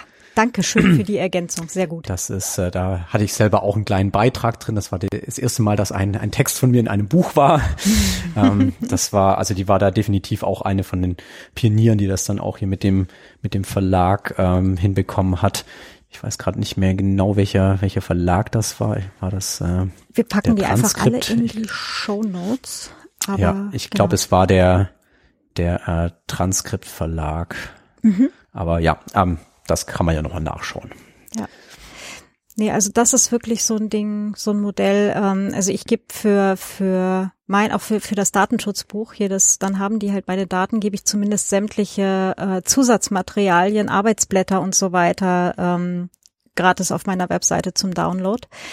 Aber ähm, ich war jetzt bis jetzt tatsächlich noch nicht bei, dass ich wirklich das ganze Buch ähm, quasi hergebe. Es, ja. es, ist, es ist auch nicht immer ganz so einfach, ne, weil hm. also Cory Doctorow hat natürlich eine sehr große Unterstützerinnenbasis. Ja. Ähm, die, die dafür bezahlen, also inklusive mir, wenn was Neues rauskommt, egal wo ich mir das runterladen kann, ich, ich bezahle dann auch für das neue E-Book äh, von ihm. Ähm, und äh, jetzt bei, bei dem ähm, bei dem Buch jetzt Ada und Zangemann, da ist es natürlich auch so, dass äh, gerade ein Buch, was sich auch stark an, an Kinder richtet, was es auch ein Geschenkbuch ist, also eignet sich ja sehr gut in der Familie oder Kolleginnen, dem Chef, äh, Mitarbeiterinnen, die äh, Kinder haben oder wie auch immer, das, äh, das zu verschenken, macht man ja auch lieber ähm, mit einem mit einem gedruckten Buch als jetzt mhm. mit äh, mit einem E-Book und ist natürlich auch jetzt mit dem Buch mit sehr viel Illustration noch mal was anderes, das gedruckt zu haben als als E-Book. Wenn man jetzt Bücher hat, die primär also textlastig sind, dann ist natürlich auch der Unterschied von man hat das E-Book zu man hat das Buch äh, gedruckt ist halt auch kleiner mhm. und dann ist es auch manchmal je nachdem, was man auch für eine für eine Zielgruppe hat jetzt so im, im freien Softwarebereich, das sind halt auch viele Menschen, die sagen, ja, ich finde das wichtig, dass äh, ich diese Rechte mitbekomme an der Software, ne, das Verwenden, Verstehen, Verbreiten und Verbessern. Und ich will Menschen, die mir das erlauben, denen will ich Geld dafür geben, hm. auch wenn ich es anders bekommen hätte, weil ich will lieber den, die Menschen finanziell unterstützen, die die Gesellschaft unterstützen und mich darin befähigen, mein Leben so zu leben, wie ich das möchte und nicht den Leuten Geld geben, die mich einschränken wollen. Hm. Und, ähm, und dadurch ist es halt in dem Bereich auch schon mal einfacher, dort äh, so ein Buch dann auch nochmal zu verkaufen. Allerdings, es gibt ja gibt ja auch andere jetzt, äh, nehmen wir bei den Zeitungen, da gibt's ja auch ein paar Zeitungen, die ja auch alle Artikel eigentlich fast online haben und die Menschen freiwillig bezahlen und die sehr gut darin sind, den Menschen zu erklären, warum man jetzt dafür bezahlen sollte, auch wenn's kostenlos erstmal verfügbar ist auch. Ne? Und ähm, aber das, das natürlich äh, ist das was, das muss man sich aufbauen. Äh, das ist, das ist nicht einfach, gerade wenn man jetzt als als neue Autorin mit sowas startet, äh, dann auch noch auf Verlage angewiesen sind, die das nicht unterstützen wollen, das mhm. sehe ich definitiv. Das ist keine leichte Aufgabe, das hinzubekommen, dass man seine Bücher dann unter so einer Lizenz oder Texte generell auch unter solchen Lizenzen mit veröffentlicht. Hm. Wobei ich, ne, also auch vielleicht zur Stärkung der ähm, äh, des Arguments dafür ähm, tatsächlich ganz häufig erlebt habe. Also ich war jetzt hier damals, ähm, als der, der Uwe Lübbermann das Wirtschaftshacken rausgegeben hat, ähm, hatte ich da halt auch ähm, oder war ich da in mehreren Mastodon-Threads eben so mit drin und, und ähm, seine Erkenntnis, zumindest zu dem Zeitpunkt, und ich hoffe, ich paraphrasiere es richtig, war, dass Menschen die quasi erstmal sich die Gratis-Version runtergeladen haben und gelesen haben und wussten, was sie kriegen, dann auch tatsächlich ganz häufig auch noch das Buch gekauft haben. Und dann halt auch wahrscheinlich mehrere Exemplare, um es nochmal weiter zu verschenken. Und also das, die, die Menschen gibt's definitiv. Also ja. es, es ist halt, ich, ich glaube, es gibt halt, in manchen Bereichen ist es ein bisschen schwieriger, diese, an diese Gruppe ranzukommen. Vor allem, wenn man nicht so den direkten Kontakt mit, mit den äh, Leserinnen dann hat. Hm. Und jetzt bei, bei dem Buch hier, da waren Leute, die haben sich teilweise mehrere Male das E-Book gekauft. weil sie gesagt haben, ich verschenke das. Ja, die hätten auch einfach das nehmen können und, und verschicken können per E-Mail, ja.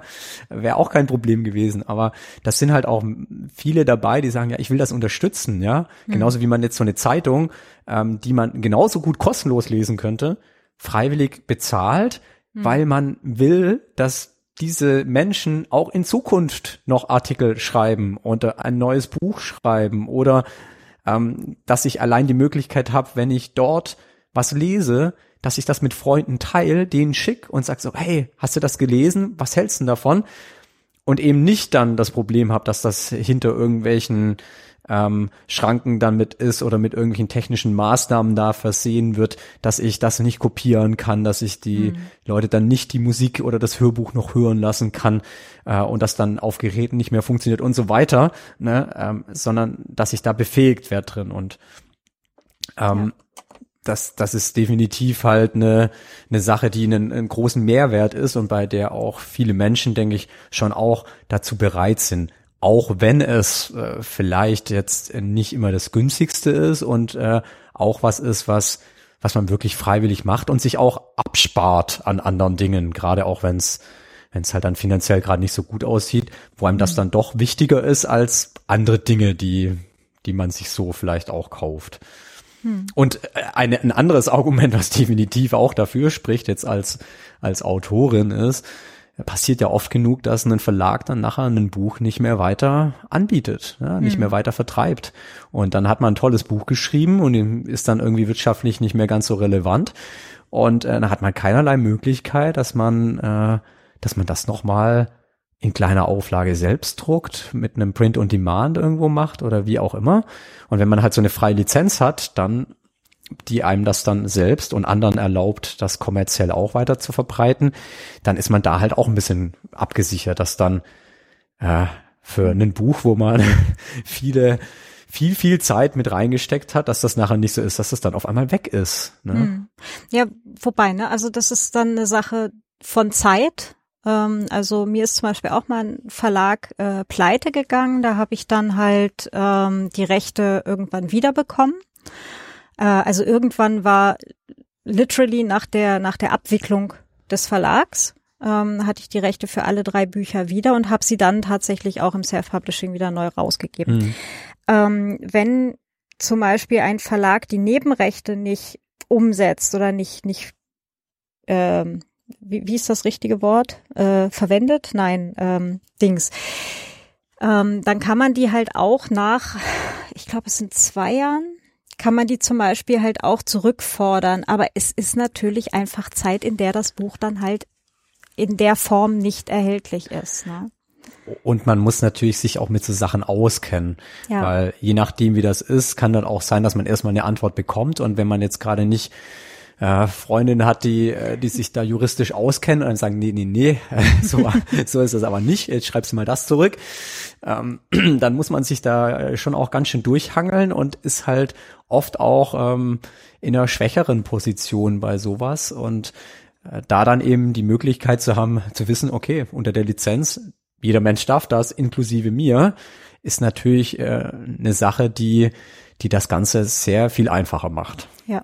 Das auf jeden Fall. Äh, für alle, die jetzt äh, ein bisschen Angst kriegen, es gibt natürlich äh, auch Beratungsstellen, wo man sich hinwenden kann. Nur von denen muss man auch erstmal wissen.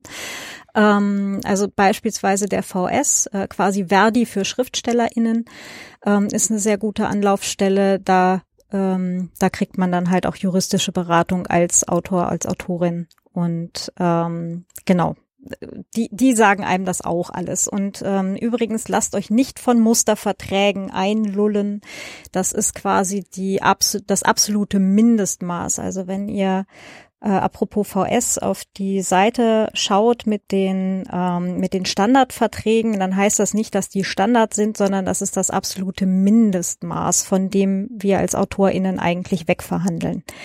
Also äh, sowas wie das, was der Matthias gerade angeschnitten hatte, ne, dann sind eure Rechte an dem Werk, wenn ihr das so unterschreibt, wie es da steht, für 70 Jahre nach eurem Tod bei diesem Verlag. Ja, das ist die Dauer des gesetzlichen Urheberrechts. Tut das nicht. Schreibt eure Rechte immer nur für vielleicht zehn Jahre an den äh, Verlag mit automatischer Verlängerung, solange noch in Druck oder ähnliches. Lernverträge lesen, das ist eine sehr, sehr, sehr schlaue Sache. Oder mach's einfach gleich so wie der Matthias. Ist übrigens auch eine Sache, die, äh, die manchmal doch auch ganz gut wäre, ähm, sich anzuschauen, was steht denn in diesen Verträgen, wenn man eine Software sich installiert. Äh, die sind aber leider immer so formuliert, äh, meistens so formuliert, dass es fast unmöglich ist, äh, das wirklich zu durchsteigen. Deswegen ist es auch da ganz gut, wenn man Software nimmt, die, die unter solchen freien Softwarelizenzen sind, weil da ist auf jeden Fall immer einem erlaubt, dass man das für jeden Zweck verwenden kann, dass man die Funktionsweise verstehen kann, also den Quellcode bekommt, dass man das wieder verbreiten kann, also weitergeben kann und Veränderungen machen kann. Und dann muss man da auch nicht, äh, wenn man da drauf dann geht, dass das unter einer von den Lizenzen ist, die dort von den äh, von den Organisationen wie jetzt der Free Software Foundation, der Open Source Initiative oder Debian und ein paar anderen, äh, die das dann bewertet haben. Wenn man dann da schaut, okay, das ist eins von, eine von diesen Lizenzen, dann muss man auch sich ein bisschen weniger Gedanken darüber machen, äh, mhm. weil in diesen anderen Lizenzen, da stehen teilweise Dinge drin, das mhm. ist schon äh, abenteuerlich und schränkt einen so extrem ein. Ähm, meistens äh, weiß man es ja nicht. Äh, ich weiß manchmal nicht, was besser ist, ob man es, äh, ob es besser ist, wenn man es nicht weiß und sich äh, nicht was vorschreiben lässt, was eigentlich äh, äh, nicht erlaubt werden sollte, dass das überhaupt in der Softwarelizenz geregelt werden äh, können sollte. Oder ob es besser wäre, wenn mehr Menschen das wirklich wissen würden, was da teilweise drin steht. Äh, es ist so ein zweischneidiges Schwert, ne? Hm. Das, ne, aber wo du es halt auch gerade anreißt, die ähm, AGB und Datenschutzerklärung und so weiter, jetzt halt auch von, ich sage jetzt bei den großen Namen, die sind absichtlich so geschrieben, dass sie echt mühsam zu lesen sind, weil die halt einfach kein Interesse daran haben, dass Menschen das halt auch wirklich lesen und verstehen, was da drin steht und was mit ihren Daten passiert. Daten jetzt verkürzt als Informationen über einzelne Menschen. Ja, Das äh, kommt halt auch immer darauf an, für was das geschrieben ist. Also in, ja.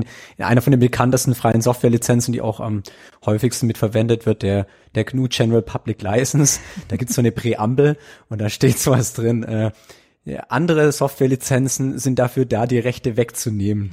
äh, diese Lizenz hier ist dafür da, die Rechte zu geben und diese zu sichern. Sehr schön. ne, das ist so, ja. äh, ist halt ein komplett anderer Ansatz, ne, in den was ja. damit auch äh, mit das Vorhaben mit ist, ja. Ja. Wow, ich glaube, wir haben einen ziemlichen Bogen geschlagen. ähm, auf jeden Fall freue ich mich, dass wir jetzt wirklich Zeit hatten, uns, uns auch da wirklich mal so ein bisschen ausführlich äh, drüber zu unterhalten. Und ähm, dass ich das, klingt jetzt gerade irgendwie wahrscheinlich gleich blöder, als es gemeint ist, aber dass ich nicht mehr die einzige Bekloppte bin, die halt ähm, äh, unterhaltsame Texte zu Datenschutz, Privatsphäre, in deinem Fall Open Source Software und Hardware schreibt, sondern dass die Themen jetzt halt tatsächlich auch so langsam aber sicher ihren Weg in die Gesellschaft finden. Das finde ich richtig gut. Da kann ich gleich nochmal dazu sagen, also hier äh, von O'Reilly soll ich das auf jeden Fall äh, weiter streuen. Die sind sehr daran interessiert, mehr Bücher über Technik für jüngere Zielgruppen mitzumachen. Also wenn sich da jemand für interessiert, äh, gerne dann einfach beim Verlag melden. Äh, und ich denke mal, dass es jetzt auch für andere Verlage zutrifft. Das ist ein Bereich, den, der sehr, sehr dünn noch äh, mhm. besiedelt ist. Und ähm, ich denke, es ist, äh, es von, von der Rückmeldung, die ich jetzt bei dem Buch bekommen habe und, und die Dankbarkeit, die da teilweise von Bibliothekarinnen, mhm. Lehrerinnen und anderen äh, Eltern äh, und, und äh, anderen älteren Menschen auch, die sich sonst nicht so mit der damit beschäftigt haben, bekommen habe, kann ich nur nahelegen, äh, wenn ihr Themen habt, äh, die technischer sind, überlegt euch, ob ihr nicht das vielleicht so aufbereiten wollt, dass das auch Kinder verstehen. Wenn das Kinder verstehen, dann verstehen das auch sehr viele Erwachsene mehr als äh, sonst. Und äh, ja, ich würde mich sehr freuen, wenn, äh, wenn das dazu führt, dass mehr Bücher zu technischen Themen verfügbar sind, ab jungem Alter auch schon. Und mhm. dass dann vielen äh, Kindern, viel mehr Menschen das ermöglicht, Technik besser zu verstehen, damit zu tüfteln, werkeln programmieren und einfach selbst äh, die, die Zukunft mit in die Hand zu nehmen und Gesellschaft so zu gestalten, wie die Menschen das richtig finden und wichtig finden. Ich glaube, das lasse ich jetzt einfach so stehen. ähm, ja, Matthias, ganz, ganz herzlichen Dank. Gibt es noch irgendwas, was Menschen noch ganz dringend wissen sollten, was wir jetzt heute noch nicht abgedeckt haben? Oh, da gibt's noch einiges. Aber ich glaube, äh, wir sind jetzt schon ganz gut einmal einen Rundumschlag gemacht. Ähm, Wenn es noch weitere Themen, interessante Sachen gibt, ähm, ich glaube, das ist dann eher was für eine, für eine weitere Folge mal. Ähm, eine Sache, die, die muss ich noch kurz erwähnen, äh, jetzt am Jahresende von einem gemeinnützigen Verein. Ähm, Unsere Arbeit wird finanziert durch Spenden. Äh, die FSFE ermöglicht mir das auch, dass ich äh, dieses Buch vorlese, dass wir Übersetzungen mitmachen. Wir hatten jetzt auch durch Spenden das finanziert, dass wir 2750 Exemplare auf Ukrainisch davon gedruckt haben, die wir dann an Organisationen, die mit geflüchteten Menschen arbeiten, in Europa verteilt haben. Wir haben jetzt eine Bestellung gerade, die in den nächsten Tagen ankommt, mit 7000 Exemplaren auf Arabisch, was wir auch durch Spenden mitfinanziert haben. Und ähm, ja, äh, die Arbeit, aber auch die ganze andere Arbeit der FSFE ist nur möglich durch viele, viele äh, Spenderinnen, die uns das ermöglichen, unabhängige Arbeit zu machen für Softwarefreiheit. Und deswegen würden wir uns äh, sehr freuen, wenn uns äh, Menschen in der Zeit auch mit unterstützen und bei uns Supporter werden oder eine Einmalspende machen. Das muss ich jetzt gerade am, am Ende des Jahres natürlich. noch mit dazu erwähnen. Aber natürlich doch, aber sowas von. Ich mache da ein Mini-Werbeblöckchen hinten dran. Ähm, und zwar gibt's auf meiner Webseite zotzma-koch.com slash stories ähm, auch äh, frei verfügbare ähm, ja, Krimi-Kurzgeschichten ähm, für Datenschutz und äh, IT-Sicherheits-Awareness. Ich schreibe die tatsächlich eher für Erwachsene, aber aktuell gibt es da eine Weihnachtsgeschichte ähm, The Center Automation Data Hub oder Center Automation Data Hub, das ist eine deutschsprachige Geschichte, das klingt gerade nur so. Äh, die ist auch kindergeeignet. Also wenn ihr jetzt da äh, quasi mit Ada und Zangemann durch seid, äh, dann könnt ihr auch noch ähm, eine Weihnachtsgeschichte hinterherlesen. Gibt's gratis zum Runterladen als E-Book-Formate und PDF. Ähm, genau, auch auf meiner Seite. Genau. Sehr so. schön, dann habe ich auch noch was für die Weihnachtslektüre. genau, du kannst dann gleich sagen, was deine Kinder dazu gesagt haben und was ich nächstes Mal alles besser machen muss. Ungefiltert, ja. Ja, bitte. also, Matthias, sag, wo kriegt man das Buch? Ada und Zangemann. Wo sollen wir es am besten besorgen? Also ich empfehle immer den Leuten lokale Buchhandlungen hingehen, bestellen, danach dann auch mit den Leuten in der Buchhandlung nochmal kurz sprechen, denen sagen, äh, warum man das Buch aus welchen Gründen auch immer das äh, wie gefunden hat und die ermutigen, das auch weiter zu empfehlen. Dann äh, als nächstes äh, kann man natürlich auch direkt jetzt beim Verlag bestellen, äh, bei, bei O'Reilly oder ähm, bei Bookzilla. Das ist jetzt eine ähm, eine Plattform, da kann man alle Bücher bestellen und egal was man da bestellt, da gehen immer fünf Prozent an die FSFE als Spende. Digital Courage hat das Buch zum Beispiel auch in dem Shop. Da unterstützt man noch eine andere Organisation, die sich auch für digitale Rechte einsetzt. Ja, und gibt bestimmt noch ein paar andere, bei denen man das auch machen kann. Aber äh, ja, ich empfehle immer die lokale Buchhandlung auch mit. Ja, wunderbar. Matthias, ganz, ganz herzlichen Dank. Das hat wirklich Spaß gemacht. Fand ich auch. Vielen lieben Dank, Claudia, und an alle Zuhörerinnen hier, die bis zum Ende hier mit durchgehört haben. genau, an euch auch ganz herzlichen Dank. Und äh, genau, äh, alle Links zu den Themen, die wir besprochen haben, äh, geben wir natürlich auch in die Show Notes. Schaut da auf jeden Fall rein. Und ansonsten sagen wir schönen Tag, schöne Vorweihnachtszeit oder was auch immer ihr feiert, falls ihr feiert. Ähm, genau. Und dann bis bald. Vielen Tschüss. Dank und Dankeschön. Tschüss.